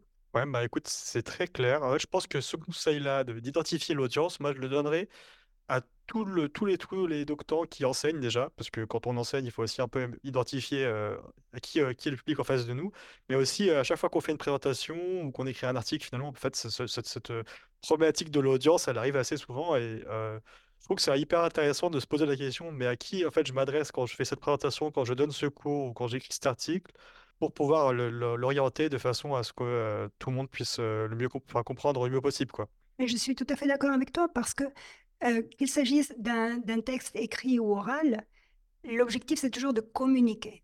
Et communiquer, c'est mettre en commun. Donc, je ne mets pas en commun la même chose si je m'adresse, je ne sais pas, à un enfant de 10 ans ou à un expert. C'est-à-dire que le, le public auquel je m'adresse est déterminant pour la manière dont je vais structurer mon, mon, mon, mon texte, qu'il soit oral ou écrit. Et c'est quelque chose aussi à quoi euh, beaucoup de doctorants ne, ne font pas attention. Dans les ateliers d'écriture, souvent, bon, ils sont très interactifs. Il y a des gens qui découvrent que effectivement, il y aura un lecteur à l'autre bout du texte. Ils me disent, j'ai Mhm. jamais pensé au lecteur. Ah oui, c'est encore autre chose, ça. C'est un autre Mhm. problème. Voilà, ça c'est aussi un autre problème. Et ça, ça fait partie des problèmes qui ne sont pas annoncés au départ quand les gens euh, arrivent dans l'atelier d'écriture, mais qui est un, gros problème aussi parce que tant que je ne sais pas à qui je m'adresse, comment voulez-vous que je structure mes idées? Bien sûr. Et j'ai une autre question pour toi maintenant, euh, toujours par rapport au manuscrit. Alors moi, il y a quelque chose que, c'est peut-être que moi là sur le coup, je trouve que la forme va impacter un peu euh, mon envie d'écrire dans le sens où je sais que si je choisis euh, une sorte de structure avec une belle organisation des chapitres, en fait, ça va me donner envie d'écrire beaucoup plus que si je choisis quelque chose, euh, genre juste euh, par exemple un fichier Word où j'écris comme ça. Est-ce que tu penses que la forme est, enfin, est très importante ou pas dans le manuscrit au final? Alors, la forme, euh, la forme, là tu parles de l'esthétique? Ouais, je parle de l'esthétique, ouais. Oui. Euh, ça a un rôle. En fait, euh, oui, la forme a un rôle. De toute manière, elle a un impact sur, euh, sur pas seulement la motivation, mais même sur la manière de penser. Euh, j'ajouterai encore au, fichier Word et au, au beau, au beau euh, chapitre bien formaté, j'ajouterai le papier. Je vois souvent des gens qui sont, euh, et ça m'arrive aussi, d'être bloqués. Je vais écrire sur l'ordinateur, je n'arrive pas. Et je prends une feuille de papier et un crayon et ça coule. Ou bien je prends mon téléphone et je me mets à parler sur mon téléphone, j'enregistre. C'est-à-dire que chacun des supports, on pense différemment sur chacun des, supports. Et chacun de ces supports a une incidence sur la manière de, de, réfléchir, la manière d'écrire. Donc oui, pour répondre à ta question, oui, ça a un impact euh, sur l'écriture et sur la, sur la motivation. Et ce que je trouve indispensable, surtout lorsqu'on rédige des, des textes aussi ambitieux qu'une thèse ou, une une publication, c'est euh, d'avoir conscience du fait que tous ces outils sont complémentaires. Ne pas s'obliger à écrire seulement sur un, sur un seul support. Peut-être que ce qui te motive le, le plus, c'est d'avoir quelque chose de beau. Mais si à un moment ou à un autre tu es bloqué, autorise-toi à abandonner ce beau support, prends une feuille de papier, un crayon, et puis mets-toi à écrire comme ça vient. Je suis d'accord aussi, surtout que écrire sur un papier, ça n'a rien à voir avec écrire sur ordinateur. Les idées ne viennent pas de la même façon. Absolument. Tout à fait. Ah ouais, on est beaucoup plus créatif, je trouve, quand on écrit sur du papier quand même. Ouais, ouais. Et un des pièges que tend l'ordinateur, c'est le fait que, comme le design est parfait, plus ou moins consciemment, on a envie de créer quelque chose de parfait. Oui, ça, encourage- ça, oui, ça encourage ça aussi, c'est vrai. Mhm. Après, ça peut aussi, dans l'autre sens, euh, de nous donner l'impression que c'est parfait et du coup vouloir l'envoyer tout de suite parce qu'on pense que c'est OK. euh. Ouais. Euh, très bien. Et alors, par rapport à, du coup, euh, toujours au manuscrit, tu penses que ce serait quand qu'il faudrait se décider à commencer à envoyer les premières pages ou les premiers chapitres à nos encadrants? En fait, euh, déjà, quel serait le rôle des encadrants par rapport à ça? Est-ce qu'ils sont juste là pour relire? Et après, est-ce que, enfin, quand, il- quand il faut commencer à les impliquer vraiment dans, la rédaction? Je crois que c'est quelque chose à vérifier avec les encadrants le plus tôt possible.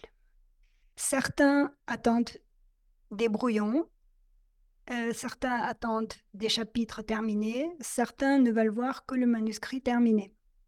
Il est indispensable de voir, c'est ce que disait Sté- Stéphania, de voir comment fonctionne la personne en face de vous, votre encadrant, de voir avec elle ce qu'elle ce qu'elle veut, ce qu'elle ne veut pas. Et euh, à partir de là, on peut mettre en place une stratégie de travail. Quand impliquer les, les encadrants, eh bien, c'est, je dirais, ça dépend, ça dépend toujours de, leur, euh, de leur manière de voir la chose. Le rôle des encadrants, j'ai envie de dire, il y a autant de, de rôles d'encadrant que d'encadrant. Chacun comprend son rôle différemment. Oui, mais en fait, au final, le conseil, ce serait plutôt de commencer à leur parler de ça avant même de commencer à écrire, peut-être euh, pour qu'on sache euh, quoi faire. Oui, oui, oui. Je dirais même avant de s'inscrire, euh, avant de les prendre comme directeur de thèse, si c'est Ah, possible, carrément. de voir comment fonctionne la personne et est-ce que ça me correspond. Ah, j'imagine la question. Alors oui, euh, alors je sais que je suis pas encore en thèse avec vous, mais euh, comment ça se passe pour la rédaction du manuscrit? C'est pas, c'est pas évident comme question à poser. Oui, on peut la poser différemment. Comment est-ce que Oui, vous, comment est-ce que vous encadrez ou bien se- s'informer auprès d'autres doctorants que la, que la personne a oui, bien formée. sûr, bien Mhm. sûr. Non, mais je rigolais, c'était une petite blague. Et euh, ok, alors, est-ce que je pourrais peut-être, euh, j'aimerais bien finir un peu cet échange avec toi en peut-être en énonçant certains écueils à absolument éviter quand on écrit et en donnant des conseils aussi pour mieux écrire justement. Alors, déjà, quand on, quand on veut écrire, ne pas vouloir faire quelque chose de parfait d'emblée, s'autoriser à un premier jet qui sera chaotique. Si on ne sait pas quoi écrire, eh bien, écrire qu'on ne sait pas quoi écrire. Si au bout de cinq minutes de, je ne sais pas quoi écrire, je ne sais pas quoi écrire, je ne sais pas quoi écrire, par exemple, euh, généralement, je finis par trouver quelque chose de plus intéressant. Lorsqu'on écrit son premier jet, ne pas tout de suite penser à son public parce que ça peut bloquer. Ça, c'est pour la, la partie euh, comment dépasser l'angoisse de la page blanche. Ensuite, euh, à l'intérieur même du texte, lorsqu'on rédige son texte, alors moi, je ne, je ne conseille pas de commencer par l'introduction parce que l'introduction, c'est quelque chose qu'on apprend en, français euh, au lycée. L'introduction, généralement, c'est ce qu'on écrit à la fin. C'est une fois que je connais mon sujet vraiment que je peux le présenter. Je vois des gens qui, qui viennent de mes ateliers d'écriture avec l'explication suivante. Ça fait trois mois que j'essaye de, rédiger mon introduction, j'y arrive pas. Et quand je leur demande, est-ce que vous avez déjà rédigé votre texte? La réponse est toujours non. Bon, et bien alors commencez par rédiger votre texte? L'introduction, vous l'écrivez à la fin. Si vous ressentez le besoin d'écrire euh, des phrases introductives pour rentrer en matière, rentrer dans votre sujet, faites-le, mais n'écrivez pas tout de suite une, euh, une introduction parfaite, finale, parce que vous y reviendrez fatalement une fois que vous aurez terminé votre thèse. Idéalement, l'introduction se rédige une fois que le texte est terminé, conclusion incluse. Une fois que la conclusion est écrite, alors je connais, je sais à quoi je suis arrivé et je peux écrire une introduction qui y prépare. Ensuite, euh, une autre, euh, un autre conseil que je donnerais, c'est de commencer toujours par la partie, soit la partie qui vous motive le plus la partie la plus facile. Je vois des gens qui, veulent commencer par la partie la plus difficile, en se disant ou en disant, une fois que j'aurai fini ça, le reste, ce sera du gâteau. Le problème, c'est que comme cette partie est tellement difficile, ils trouvent mille et une manières de repousser à plus tard le fait de s'y mettre. Alors que si on commence par la partie la plus motivante ou la partie euh, la plus aisée à rédiger, on a moins tendance à, à procrastiner, on s'y met, on avance, donc ça booste la motivation, ça booste la confiance en soi. Et très souvent, lorsqu'on arrive à ce morceau qu'on croyait être euh, ou qu'on trouvait être difficile, eh bien, les difficultés qu'on avait au départ se seront résolues, j'ai envie de dire, d'elles-mêmes pendant le processus de la rédaction, ce qui fait que cette partie difficile ne sera plus difficile lorsqu'on l'abordera. Et très souvent aussi, lorsqu'on a écrit les autres parties et qu'on arrive à cette, euh, à cette partie difficile, on se rend compte que finalement, on n'en avait pas besoin. On n'en a pas besoin. Et la raison pour laquelle elle semblait si difficile, c'est que, eh bien, elle ne faisait pas partie du projet. Donc, je vous déconseille absolument de vouloir commencer par la partie la plus difficile. Si maintenant vous estimez que c'est la seule manière pour vous de procéder, eh bien, donnez-vous un deadline, donnez-vous 24 heures maximum pour commencer à rédiger cette partie difficile. Et si vous n'y arrivez pas, alors laissez tomber, c'est que vous n'allez pas la rédiger ni dans les 48 heures, ni dans la semaine. Commencez par quelque chose de plus facile. Donc, commencez par ce qui vous motive le plus ou ce qui est le plus facile à rédiger. Quel type de, de conseils, d'autres conseils est-ce que tu voudrais? J'en ai plein, je pourrais y passer la nuit. Ah oui, d'accord. Bah écoute, ceux que tu trouves le plus judicieux, euh, tu peux en donner un ou deux autres si tu en as encore, mais... Euh... Gardez toujours... Ah oui, oui, oui, oui. Euh, Stéphanie a parlé du, du, GPS. Alors pour moi, le GPS, il a, j'ajouterai une, une autre donnée, la problématique et l'objectif. Ce sont les deux extrémités de la thèse. La problématique, c'est le début. L'objectif, c'est la fin. Une fois que j'ai atteint mon objectif, j'ai fini si vous avez constamment sous les yeux le début et la fin, vous risquez moins de vous perdre, vous risquez moins de faire du hors-sujet. Et moi, je conseille aux gens, surtout à ceux qui ont tendance à oublier leur, euh, leur objectif, ce qui arrive très facilement, de d'écrire sur une grande feuille de papier leur objectif et leur, euh, leur problématique, c'est-à-dire le début et la fin, de manière à ce que chaque fois qu'ils sont dans le doute, il suffise de lever les yeux pour corriger le cap si besoin. Et avant d'écrire un, chapitre, toujours vérifier la problématique et l'objectif de manière à vérifier ou à se remettre dans, dans, dans le bain et à vérifier que ce qu'on veut écrire dans ce chapitre va effectivement aider à répondre à la problématique, aider à atteindre l'objectif. Bah écoute, ce conseil est super, je trouve aussi. euh. D'ailleurs, j'allais te dire après, j'allais réagir que ça peut être une bonne idée justement d'avoir cette problématique et cette conclusion, euh, cet objectif en tête pour pouvoir la mettre en introduction, au départ en tout cas, puisqu'on se doute bien que dans l'introduction, on va essayer de faire un petit teasing sur ce qui va se passer. Et donc du coup, euh, en, en les mettant là, en fait, on va savoir où on va aller aussi.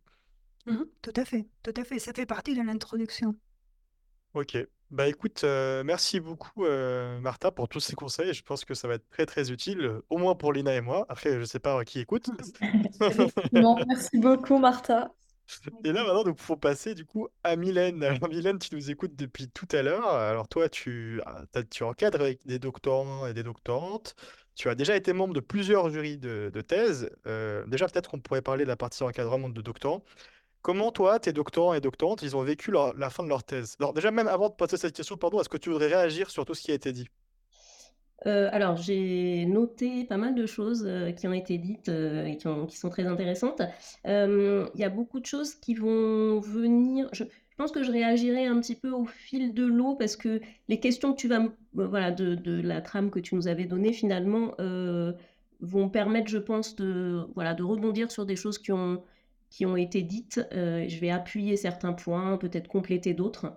Euh, voilà, donc il y, a- il y a plein de choses qui, qui rejoignent ce que de toute façon je voulais dire.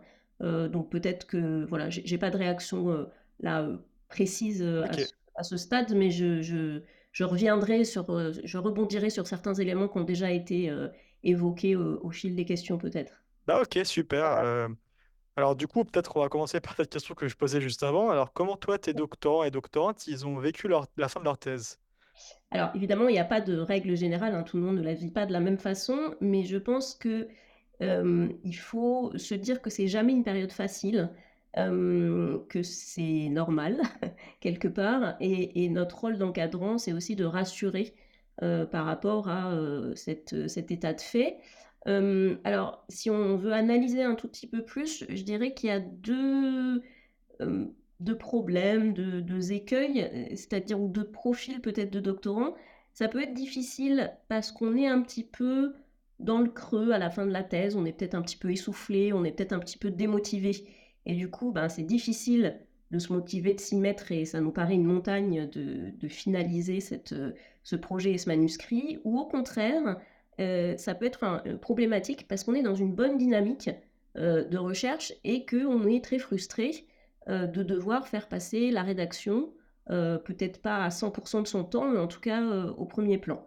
Donc, dans un cas comme dans l'autre, c'est toujours, ça, ça- ça peut être un peu voilà, difficile à gérer. Et voilà, l'analyse globale que je pourrais faire, c'est que c'est jamais, c'est jamais une partie de plaisir, on va dire.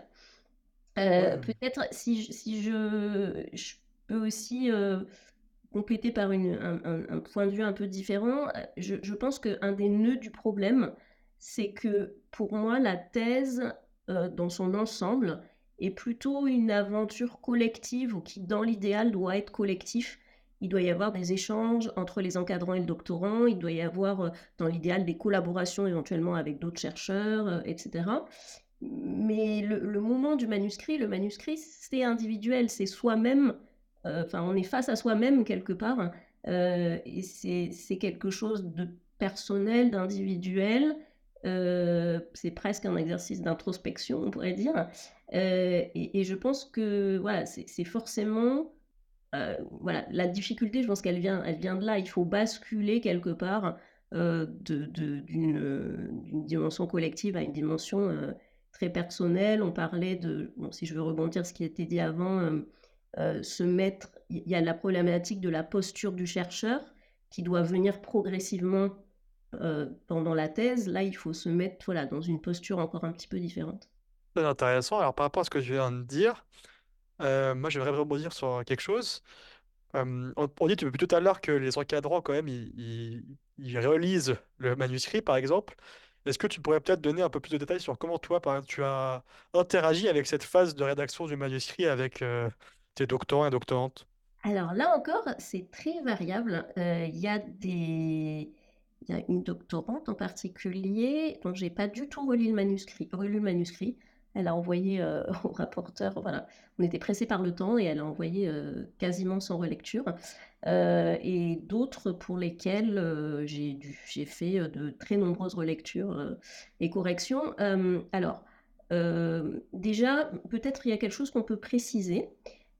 Qui est donc moi j'encadre des thèses en mathématiques ou à la limite entre informatique et mathématiques donc, ce sont des thèses pour lesquelles, finalement, le, normalement, au moment où on rédige, l'essentiel de la partie scientifique du travail a déjà été mise en forme, sous forme d'articles publiés ou au moins de prépublications.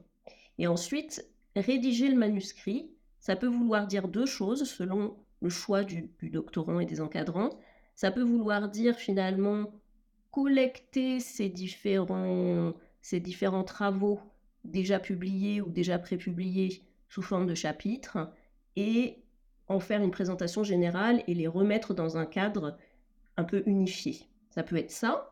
Ou alors, certains doctorants font le choix, même s'il y a eu des, des, travaux publiés, de complètement réécrire et réorganiser d'une façon très différente l'ensemble du manuscrit. Voilà. Mais disons que normalement, la partie scientifique je ne vais pas avoir de surprise scientifique en découvrant le manuscrit euh, de, mon doctorant, le contenu scientifique. Il a déjà été relu, retravaillé euh, à de nombreuses reprises. T'as jamais eu de super théorème euh, qui sortait de nulle part Non, au moment de la phase de rédaction, non. mais, mais donc, donc, donc, voilà, pour moi, pendant la phase de rédaction, c'est vraiment le doctorant qui pilote. Et donc, à sa demande, on, dialogue hein, bien sûr, mais à sa demande, je peux venir relire ce qu'il faut relire, etc. Mais je ne vais pas forcément euh, imposer euh, le, fait de relire, d'accord? Alors que c'est clair que je ne vais pas laisser un doctorant euh, poster une prépublication sur un serveur de préprint ou envoyer une publication, qu'elle soit individuelle ou collective, sans avoir relu de nombreuses fois.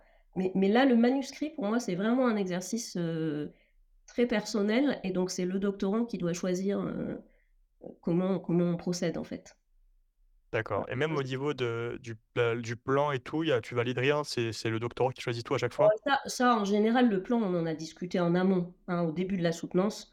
Euh, on discute du plan. Oui, si, si, ça, euh, effectivement. Oui, voilà, je voulais appuyer là-dessus parce que pour moi, c'était pas juste relire euh, le manuscrit, quoi, l'aide des, encadrants. Oui, oui, non, non, lancer, le, la, lancer la, la, rédaction et discuter des grandes lignes de l'organisation, ça, effectivement, évidemment, ça se fait, ça se fait ensemble, quoi. Ça se fait. Oui, oui. Mais après, le détail de, le détail de, de voilà, du contenu, euh, il n'est pas forcément relu euh, de manière euh, exhaustive. Il y a certains doctorants qui, veulent, qui demandent la relecture de certaines parties, seulement de l'introduction. Mmh. voilà, ça peut, être, ça peut être variable et pour moi, c'est vraiment un exercice personnel. Quoi. Ok. Et là, maintenant, je pense que j'ai envie de te poser des questions un peu plus techniques auxquelles tu es peut-être la seule personne qui est capable de répondre euh, ici. Du style, euh, déjà, au niveau de la chronologie, donc c'est quand qu'on choisit le jury, c'est quand qu'on doit rendre le manuscrit de thèse, dans le jury, il doit y avoir euh, qui comme poste, tu vois un peu ce que je veux dire, je pense. Tout à fait. Alors, je vais essayer de donner un peu les grandes lignes. alors, une chose que je peux vous dire, c'est il faut se renseigner. Donc, Lina avait un petit peu évoqué la question. les règles de composition des jurys elles sont imposées par les écoles doctorales euh, auxquelles les doctorants sont rattachés. Euh, bon, les grandes lignes sont toujours un petit peu les mêmes, mais il peut y avoir des variations d'une école doctorale à l'autre, d'un établissement à l'autre. Donc c'est très important de, bien s'être renseigné en amont, d'accord Parce que c'est très très frustrant de constituer, on va dire, le jury idéal et puis se rendre compte qu'en fait, euh, il faut qu'il y ait que des HDR ou il faut qu'il y ait un certain pourcentage de personnes qui, euh, voilà, euh, comment dire, qui remplissent certains critères. Donc, bien se renseigner avant de commencer, avant de réfléchir aux contraintes, euh, je dirais, formelles. En général, il faut qu'il y ait une certaine proportion d'internes à l'université, à l'établissement, une certaine proportion d'externes. parfois, certaines écoles doctorales imposent qu'il n'y ait que des HDR d'autres autorisent une certaine proportion de non-HDR. Certains, dans certains cas, il y a des contraintes de genre aussi. Enfin voilà, il peut y avoir un certain nombre de contraintes formelles et il vaut mieux les prendre en compte au début, voilà, plutôt que de, ensuite d'être dans, le, dans la frustration de, de, devoir changer son jury.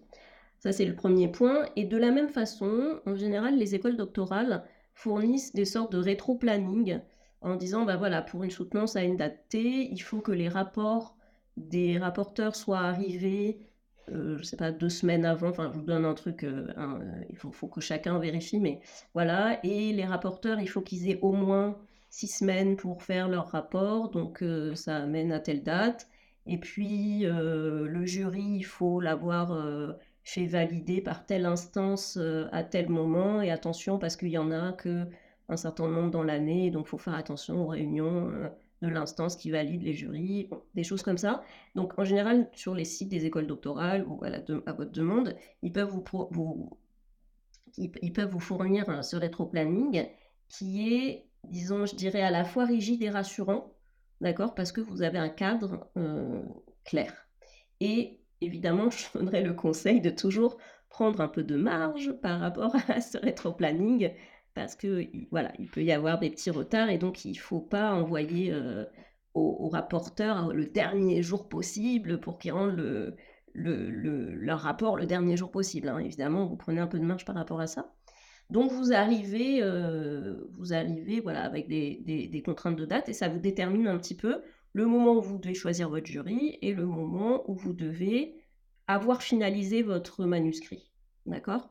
Et ensuite, par rapport à la date où il faut avoir finalisé le manuscrit, bah vous, il faut que vous fassiez votre rétro-planning personnel, d'accord? En, se demandant combien de temps vous devez consacrer. Et ça, ça dépend beaucoup, encore une fois, de la forme que vous allez donner à votre manuscrit. Si votre manuscrit, c'est juste, entre guillemets, rédiger une introduction et coller des chapitres qui sont déjà des articles publiés, ça va vous prendre beaucoup moins de temps que si vous voulez faire une refonte complète.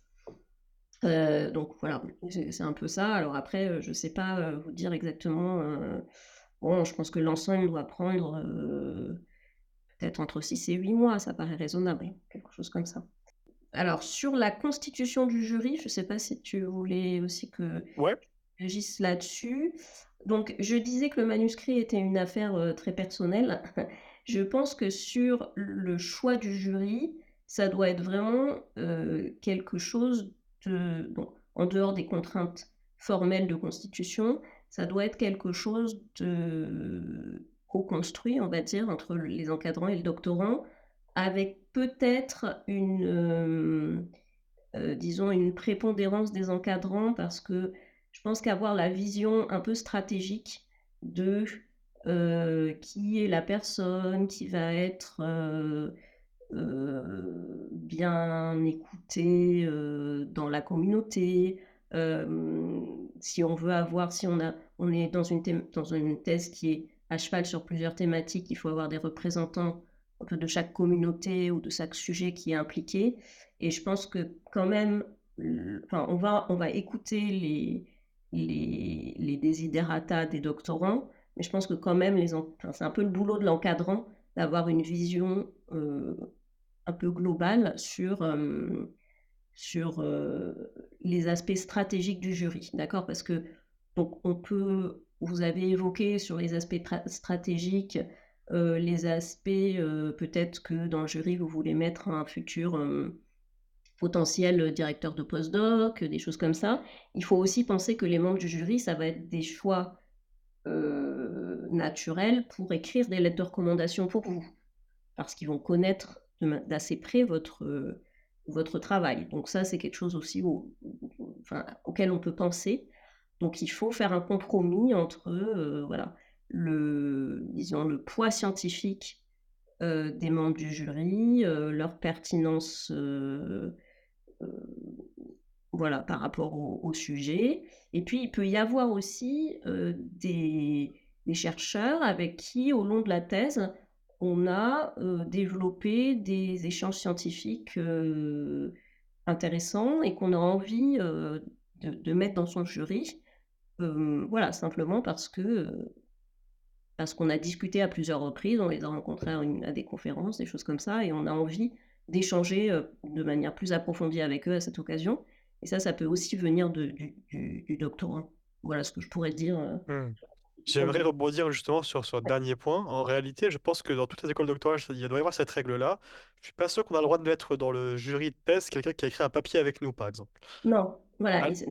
c'est pas. Je, alors, je sais pas si c'est formellement interdit. En tout cas, c'est déconseillé de mettre un co-auteur dans, euh, dans une. Euh, dans, dans, le jury, d'accord? Faut éviter en fait. Euh, soit c'est soit c'est absolument interdit, mais même si c'est pas interdit, euh, par le règlement d'école doctorale, il faut, il faut éviter. C'est pas du tout, euh, c'est pas très bien vu. Ouais, c'est pas recommandé. Mais, mais euh, on est allé faire des exposés, quelqu'un nous a invités, on a eu des échanges, on a commencé des discussions scientifiques avec des gens avec qui on aimerait bien travailler dans l'avenir. ça, c'est des choix qui peuvent être tout à fait intéressants, pertinents. Bien Pour, les mettre dans le jury. voilà.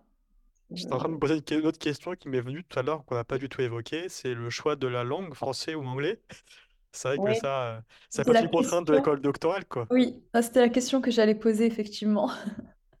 Alors ça, ça dépend, oui, si le jury est... Alors, dans certaines... Alors, il y a... y a Enfin, je sais pas, il me semble que dans certaines écoles doctorales, on impose qu'il y a quand même un certain pourcentage du manuscrit qui soit en français euh, si c'est pas le cas, euh, Il peut y avoir un résumé en français aussi. Pardon? Il peut y avoir un résumé en français. un résumé, voilà. Les résumés, il faut qu'il y ait un résumé en anglais, un résumé en français, ça c'est d'accord. Mais parfois, ils imposent euh, une certaine, un certain pourcentage en nombre de pages du, manuscrit en français. je ne sais pas si ça existe encore. là aussi, je pense que c'est quelque chose à, discuter. Moi, j'ai pas de, j'ai pas de réponse, euh, j'ai mmh. pas de réponse toute faite. Bon, dans le cas, voilà, dans le cas, dans le cas où vous avez écrit des articles en anglais, ça peut être parfois euh, un peu un enfin, je sais pas si c'est un effort très utile de tout réécrire en français. Voilà, la question peut se poser. Mmh. Euh, si je peux juste me permettre, je me suis renseignée sur euh, du coup mon école doctorale et apparemment ça dépend aussi de la, de la nationalité de l'étudiant ou l'étudiante. Si la langue maternelle n'est pas ah français, le manuscrit peut être en anglais, mais effectivement il faut un résumé en français euh, derrière pour, pour un peu donc que ce soit pas 100% en anglais. Et par contre, si la langue maternelle est le français, on pourrait écrire le manuscrit en anglais si l'un des jurys est étranger. En tout cas, ça, c'est les modalités pour notre. Ça, ça je, pense que ce qu'on peut, ce qu'on peut vraiment conseiller aux, auditeurs, mmh. c'est tous ces petits points de règlement. C'est vraiment l'école doctorale, en fait, qui va mmh. valider votre thèse et qui va, qui va imposer ces contraintes, donc que ce soit sur le choix du jury, voilà, les points techniques comme la langue, etc. il faut vraiment bien se renseigner avant de commencer à rédiger sur ces points-là, et c'est vraiment le règlement de l'école doctorale qui va trancher. Il y a des variations en fait. On peut pas vraiment donner de règles générales qui soient valables pour toutes les écoles doctorales. Et puis j'imagine que c'est encore très différent pour une thèse de sciences ou pour une thèse de SHS dans lequel c'est peut-être pas en anglais. Voilà. Donc renseignez-vous voilà, euh, précisément. Pareil sur le planning, etc. Tous ces éléments-là dépendent de votre école doctorale.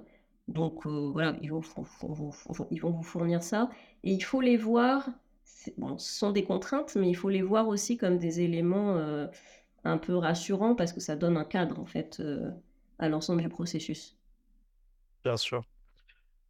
juste pour réagir une dernière fois pour l'histoire de français-anglais, euh, si on a le choix, moi je pense que cette question-là, on peut la répondre avec une réponse de Martha précédente qui disait euh, finalement à qui on s'adresse. Si on imagine à qui on s'adresse avant, on, se dit, on, il n'y avait plus de questions sur la, sur la langue finalement, parce que euh, si on s'intéresse à une communauté internationale d'experts, on sait qu'on va écrire en anglais. Mais si on s'adresse à une communauté de paysans, comme elle disait Martha, ce sera français peut-être. Après, il peut y avoir aussi un côté un peu de de plaisir. Enfin, on, produit, donc en science en tout cas, on produit, euh, voilà, la plupart de nos productions scientifiques, enfin même l'immense majorité de nos productions scientifiques est en, est en anglais, et ça peut être un petit plaisir de rédiger l'introduction de sa thèse en français, parce que c'est plus naturel, etc., et qu'on a envie voilà, d'être, euh, de, se faire plaisir, et pourquoi pas, en fait, ça, peut être...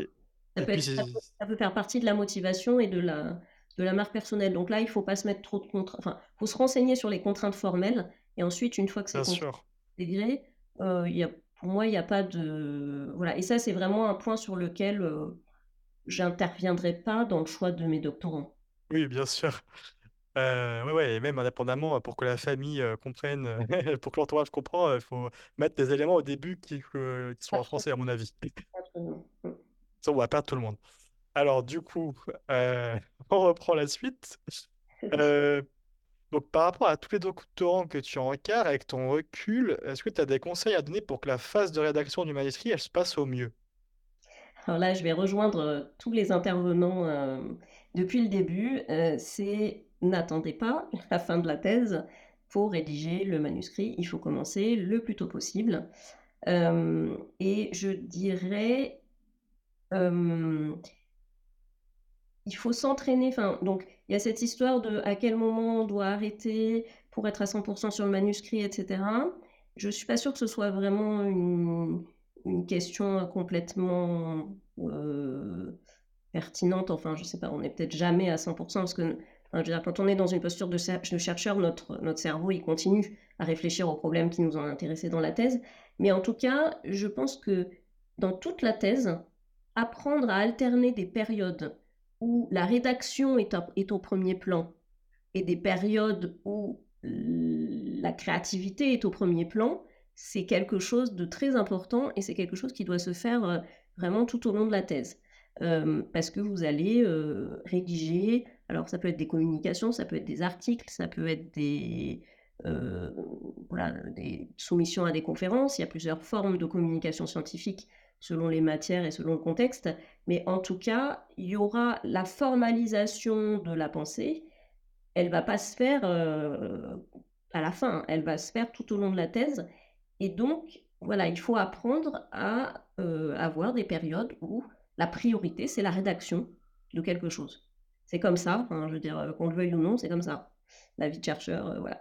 Et, et je dirais, mon expérience, c'est que cet aspect-là, même avec les doctorants avec qui ça se passe super bien, etc., c'est toujours une tension, en fait, ce truc-là. les moments où il faut dire aux doctorants, non, mais là, là, tu, arrêtes, là, je ne parle plus de science avec toi, tant que, je caricature un peu, hein, mais je ne parle plus de science avec toi, tant que tu m'as pas euh, donné euh, tes euh, X pages de manuscrits et tant que telle preuve n'est pas rédigée d'un bout à l'autre avec tous les détails.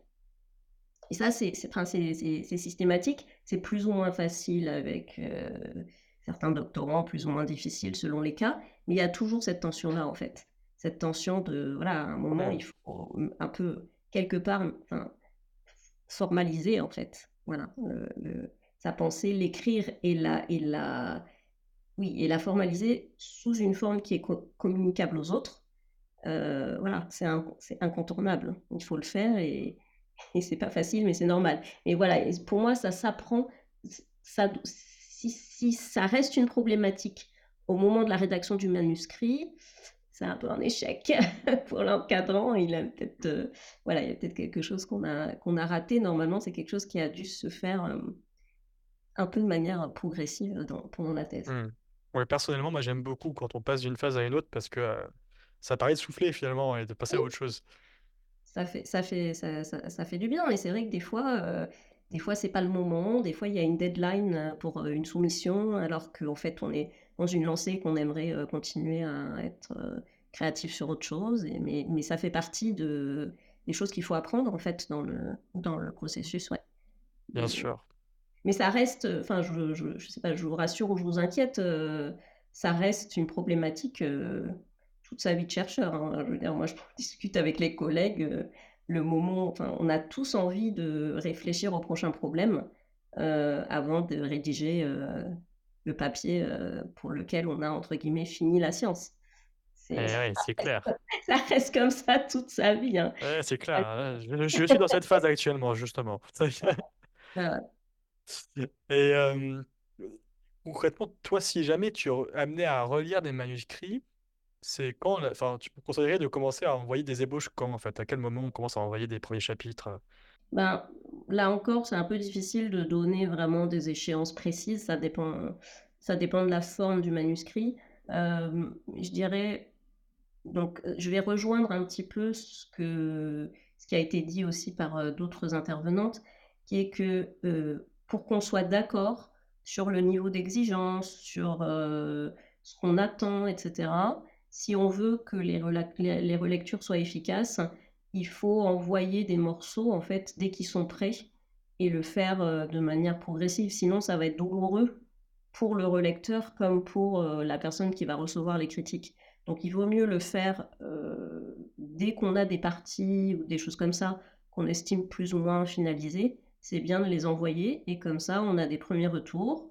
On se met d'accord, on se dit ah oui, en fait, j'avais pas exactement compris comment il fallait faire, donc je vais faire mieux, etc. Et puis s'il y a besoin de plusieurs lectures, enfin voilà, donc je dirais, je dirais essayer, essayer d'échelonner au maximum les envois et éviter de tout envoyer à la fin parce que sinon ça va être, ça va être compliqué en fait à la fois, pour, pour le relecteur comme pour celui qui va, qui va corriger. Il faut se mettre d'accord sur les attendus le plus tôt possible. Ouais, je pense que ça, c'est ce qui retient le plus, communiquer euh, le plus tôt possible avec son encadrant. absolument. Oui, oui, Et si je change maintenant ta casquette, donc je pars de euh, encadrant de thèse maintenant à rapportrice de thèse, donc une thèse que tu ne vas pas encadrer, mais pour laquelle tu vas être amené à lire le manuscrit de thèse. Qu'est-ce que tu attends de ce manuscrit de thèse exactement? Alors, j'ai un peu réfléchi à cette question qui n'est pas facile. Alors, d'abord, je voudrais dire qu'en général, donc moi j'ai une expérience de rapportrice, je ne sais pas si on dit rapportrice ou rapporteur, rapportrice de thèse, euh, et aussi évidemment de rapportrice d'articles soumis dans des, dans des revues. Ça fait partie du, du boulot aussi de, chercheuse. Euh, et en général, c'est beaucoup plus agréable de lire, ça reste un gros travail, mais c'est beaucoup plus agréable de lire un manuscrit de thèse qu'un papier soumis parce qu'il y a, alors pour deux raisons, parce qu'il y a un travail, normalement dans le manuscrit, il y a un travail de digestion, il y a un travail de vue d'ensemble, il y a un travail de d'unité qui, s'il a bien été fait, euh, et rend, les choses, rend les idées plus claires, plus limpides, euh, plus, plus, fluides en fait. Et aussi, ce qui est assez agréable dans les manuscrits de thèse, je trouve, c'est que, en général, la personnalité du doctorant transparaît, alors que dans les papiers, c'est tellement, c'est tellement formaté, en fait, un, papier de conf, on a même un template qu'on doit, euh, qu'on doit remplir, hein, avec euh, tout le monde a le même plan, enfin voilà, ça c'est l'extrême, mais même un papier qu'on envoie dans un journal, euh, c'est très, c'est très oui, c'est très formaté en fait. Il y a un côté très rigide. Là, il y a, un, petit espace de liberté qui fait qu'on peut, on peut voir un petit peu plus la, personnalité de la personne. Et il y a ce travail normalement de digestion qui a été qui est agréable et qui, qui rend les choses oui, plus, plus limpides. Euh, alors, c'est pas toujours le cas.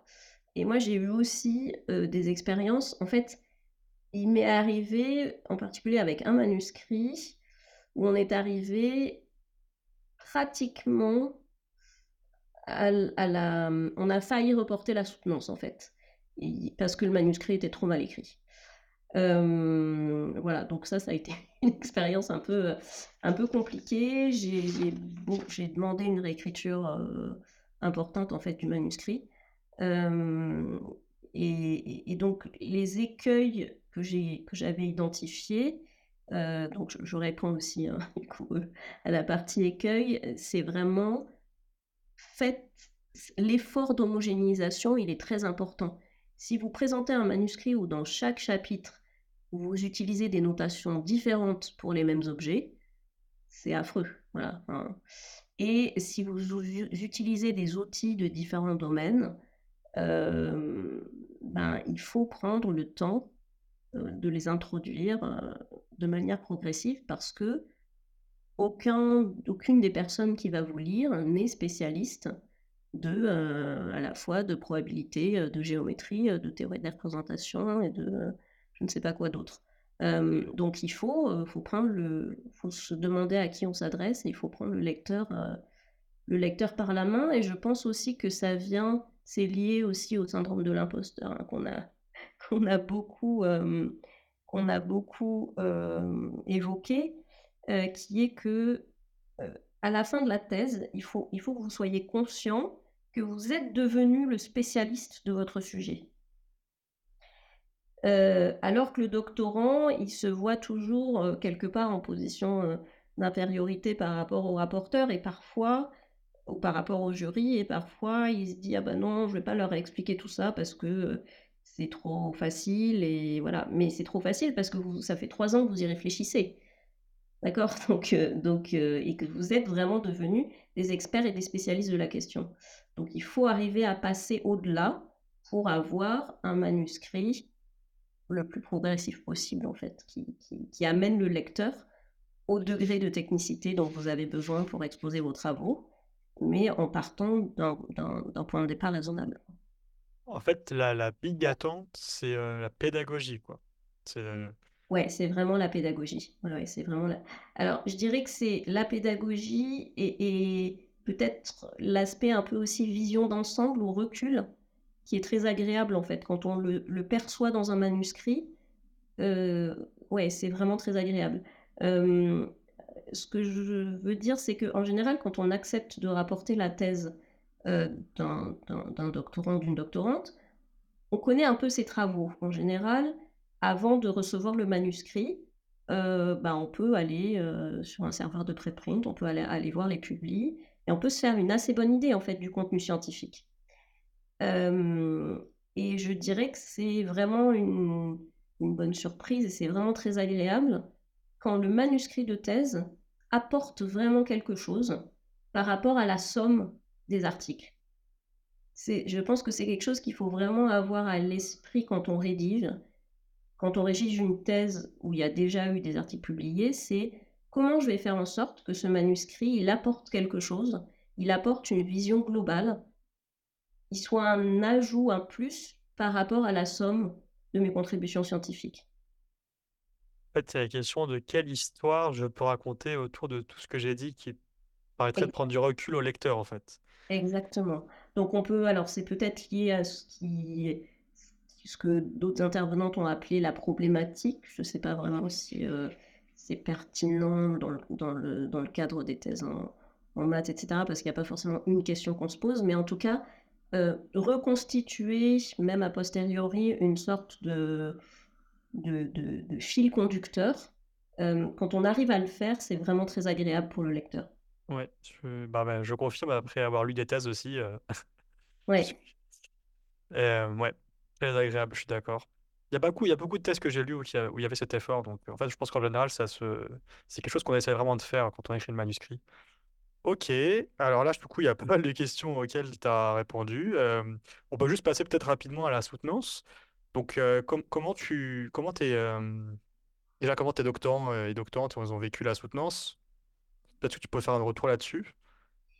Oui, alors, moi, les, les mots que j'ai retenus aussi dans ce qui a été dit avant, c'est joie, peut-être, je dirais, fête, euh, etc. Euh, c'est vraiment la soutenance. Alors, d'abord, je pense qu'il faut se détendre sur les enjeux de la, de la soutenance. Euh, la soutenance, il y a beaucoup de stress autour de ça parce que c'est un moment important, il y, a, y, a, de l'attention, mais il faut le voir un peu comme déjà votre moment, comme un peu la cerise sur le gâteau de toute cette aventure de thèse. Euh, et, il faut se rassurer aussi, peut-être pour s'enlever un petit peu de stress.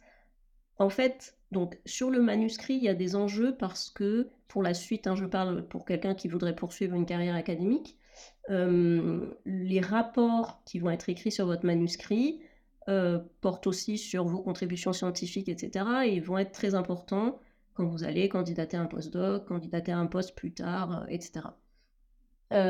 bon, franchement, je vous le dis, les, rapports de soutenance, ils se ressemblent un peu tous, d'accord? Donc, ça va être le doctorant ou la doctorante a fait un exposé clair et pédagogique de l'ensemble de ses travaux. Hein, c'est ça la première phrase. Alors, des fois, il y a très clair, des fois, il y a extrêmement clair et très pédagogique. Des fois, il y a, euh, il y a des variantes de tout ça, mais il, y a, bon, dans les dossiers, ben voilà, moi, je suis aussi dans pas mal de comités de sélection, des choses comme ça. Honnêtement, le rapport de soutenance, il est, euh, il est pas discriminant. Il est rarement discriminant. Il peut être discriminant s'il y a eu un problème, mais il est rarement discriminant. Mais il faut voir la, soutenance, donc il faut détendre par rapport à l'enjeu académique de cette soutenance. Euh, en tout cas, dans les thèses de sciences, euh, voilà, dans les domaines qui me concernent, je ne sais pas du tout ce qu'il en est en, SHS ou en lettres, euh, mais il faut voir la soutenance. Donc la soutenance, elle a deux, elle a deux fonctions. Une soutenance réussie, c'est, je pense, une soutenance où vous avez réussi l'échange scientifique avec le jury pendant les questions. Là, il peut se passer des choses vraiment très intéressantes et c'est arrivé souvent. Donc moi, en général, ce que j'essaie de faire, c'est de bien noter en fait toutes les questions qui ont été posées par le jury parce que ça peut être vraiment des pistes de recherche intéressantes. C'est arrivé souvent que ça donne des pistes de recherche intéressantes pour la suite. Donc ça, c'est vraiment quelque chose qui peut être riche. Et donc, voilà, le, choix du jury, il doit se faire aussi par rapport à ça, par rapport au, à l'apport euh, voilà, vraiment scientifique que peut faire le jury au moment des questions. Donc avoir un échange nourri, un, échange intéressant avec le jury au moment des questions, ça c'est vraiment quelque chose de qui va être très satisfaisant et qui va qui peut avoir voilà un impact euh, non négligeable sur la suite. Euh, et, et, c'est votre moment à vous, c'est votre moment où il y aura vos amis, votre famille, euh, etc. Et donc, euh, donc c'est chouette. en général, c'est toujours des moments euh, émouvants et, agréables. Et pour que, pour que ça se passe au mieux, entourez-vous et déléguez le jour de la soutenance. comme on l'a dit, je redis hein, des choses qui ont été dites, mais, mais voilà, faites-vous une petite liste de qui va porter les, les, manuscrits imprimés, qui va mettre les bouteilles d'eau euh, sur, le sur la table pour le jury, euh, qui va mettre le champagne au frais, euh, qui va... voilà. Donc, et, et, essayer d'en faire le moins possible quelque part pour que vous puissiez vraiment vous concentrer juste sur votre soutenance, venir faire votre soutenance, profiter, de, profiter de, des échanges scientifiques avec le jury sans, être, sans avoir la charge mentale de l'organisation. Voilà. Donc euh, voilà, et, je vous assure, vos amis, votre famille, enfin, les gens avec qui vous, à qui vous allez confier ces tâches, ils vont être super contents de le faire pour vous. Donc n'hésitez pas. Euh, voilà, et, il faut se détendre par rapport à, la... Il n'y a pas vraiment de pression en fait. Enfin, bien sûr, on se met la pression, on se met toujours la pression, mais il y a... Enfin voilà, je veux dire, j'ai jamais vu de mauvaise surprise en une soutenance. En général, c'est en, résumé, on peut dire qu'il peut y avoir que des, bonnes que des bonnes surprises au moment de la soutenance.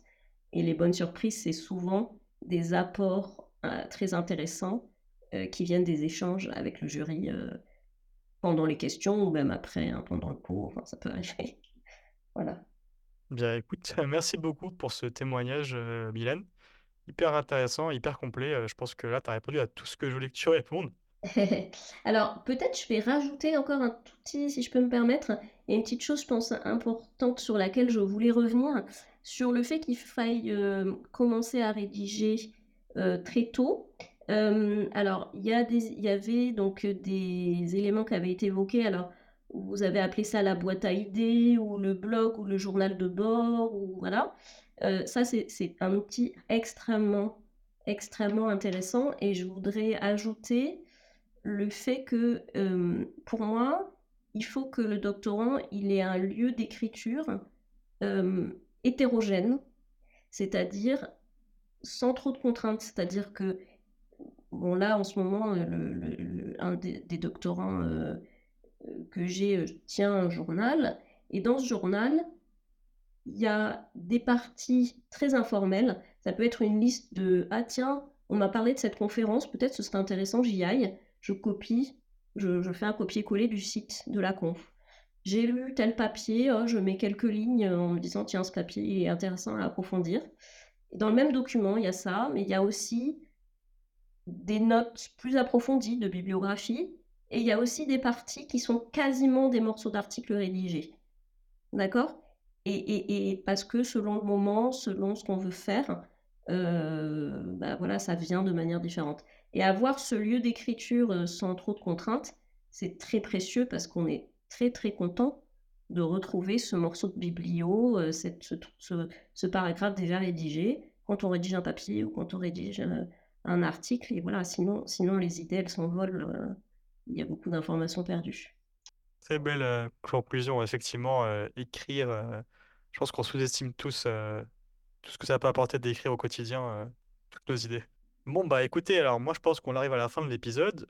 Je voulais terminer avec un conseil peut-être de Estefania, Martha et Mylène, juste sur, pour, pour n'importe qui qui voudrait commencer maintenant sa rédaction de manuscrit de thèse.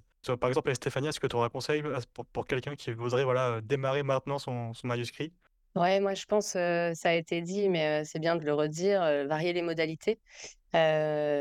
Par exemple, quand on est dans, ce frein de se mettre à écrire, on peut passer par des cartes mentales, on peut passer par des schémas, par des tableaux, et généralement, ça permet d'organiser aussi les idées.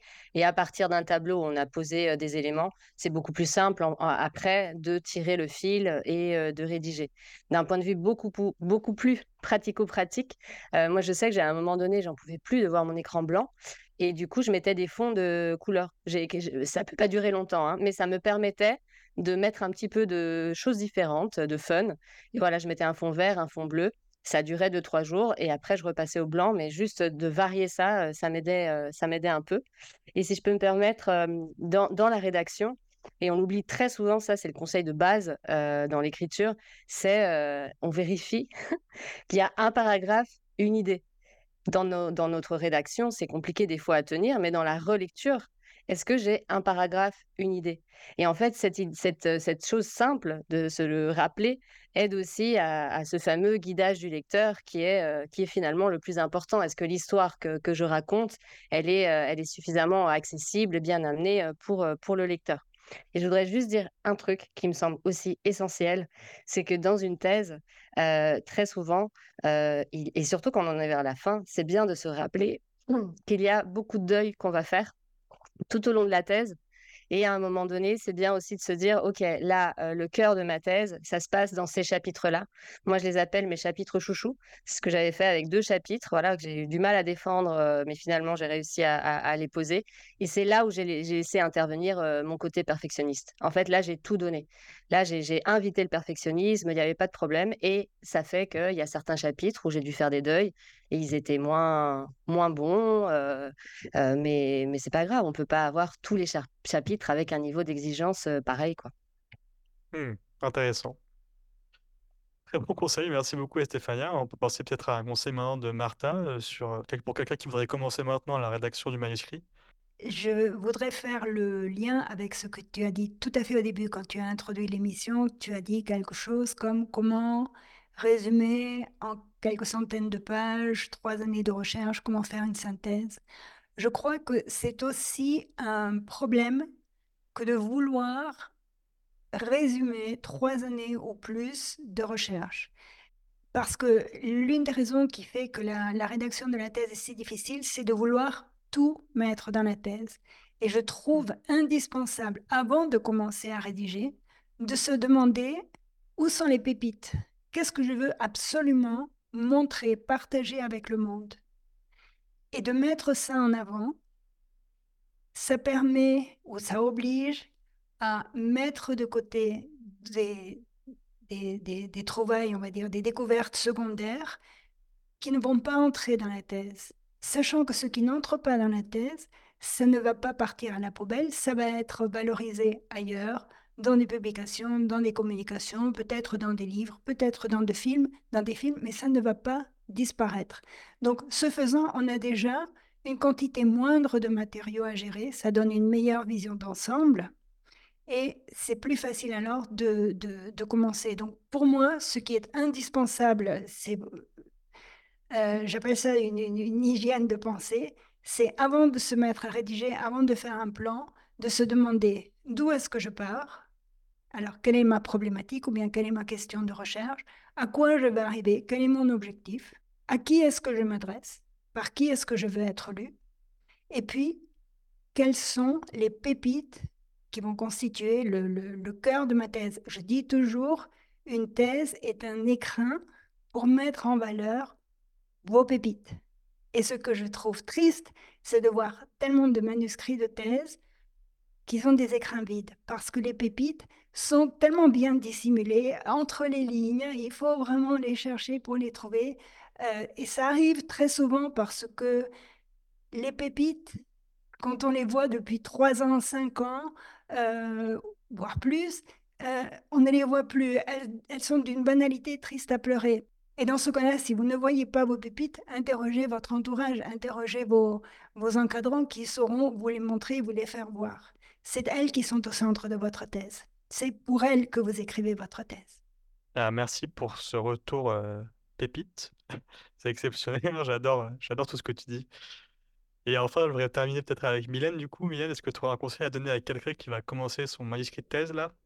Euh, alors, je voudrais dire à cette personne, euh, peut-être de se convaincre euh, que le manuscrit de thèse, c'est vraiment un espace de liberté,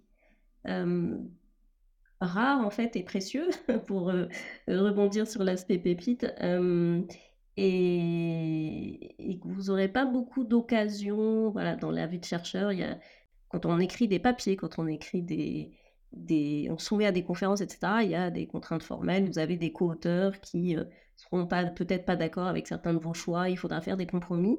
Là, vous avez euh, quelque part carte blanche, un, espace de liberté.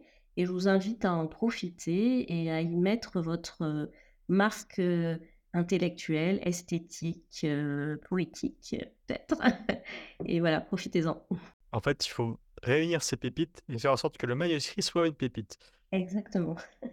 Ok, eh bien écoutez, merci beaucoup pour cet échange. Euh, c'était vraiment très riche. Il y a eu beaucoup d'informations. Je crois que c'est l'épisode le plus long que j'ai fait jusqu'à maintenant, mais en même temps, euh, il y avait tellement de choses à dire et c'était tellement intéressant. Donc je pense que là, toutes les personnes qui nous écoutent et qui sont sur le point d'écrire le manuscrit, qui vont bientôt écrire le manuscrit, je pense que là, vous avez une tonne de conseils euh, hyper utiles, hyper pratiques.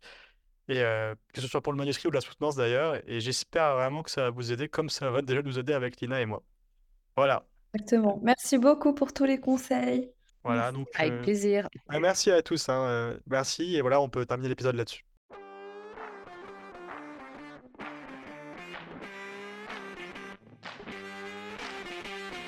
Merci d'être resté jusqu'au bout de cet épisode de Thèse, Antithèse, Synthèse. N'hésitez pas à liker l'épisode s'il vous a plu et à donner des commentaires constructifs pour vous en proposer un encore mieux la prochaine fois. Si vous connaissez d'autres personnes qui hésitent à faire une thèse scientifique, n'hésitez pas à leur partager ce podcast.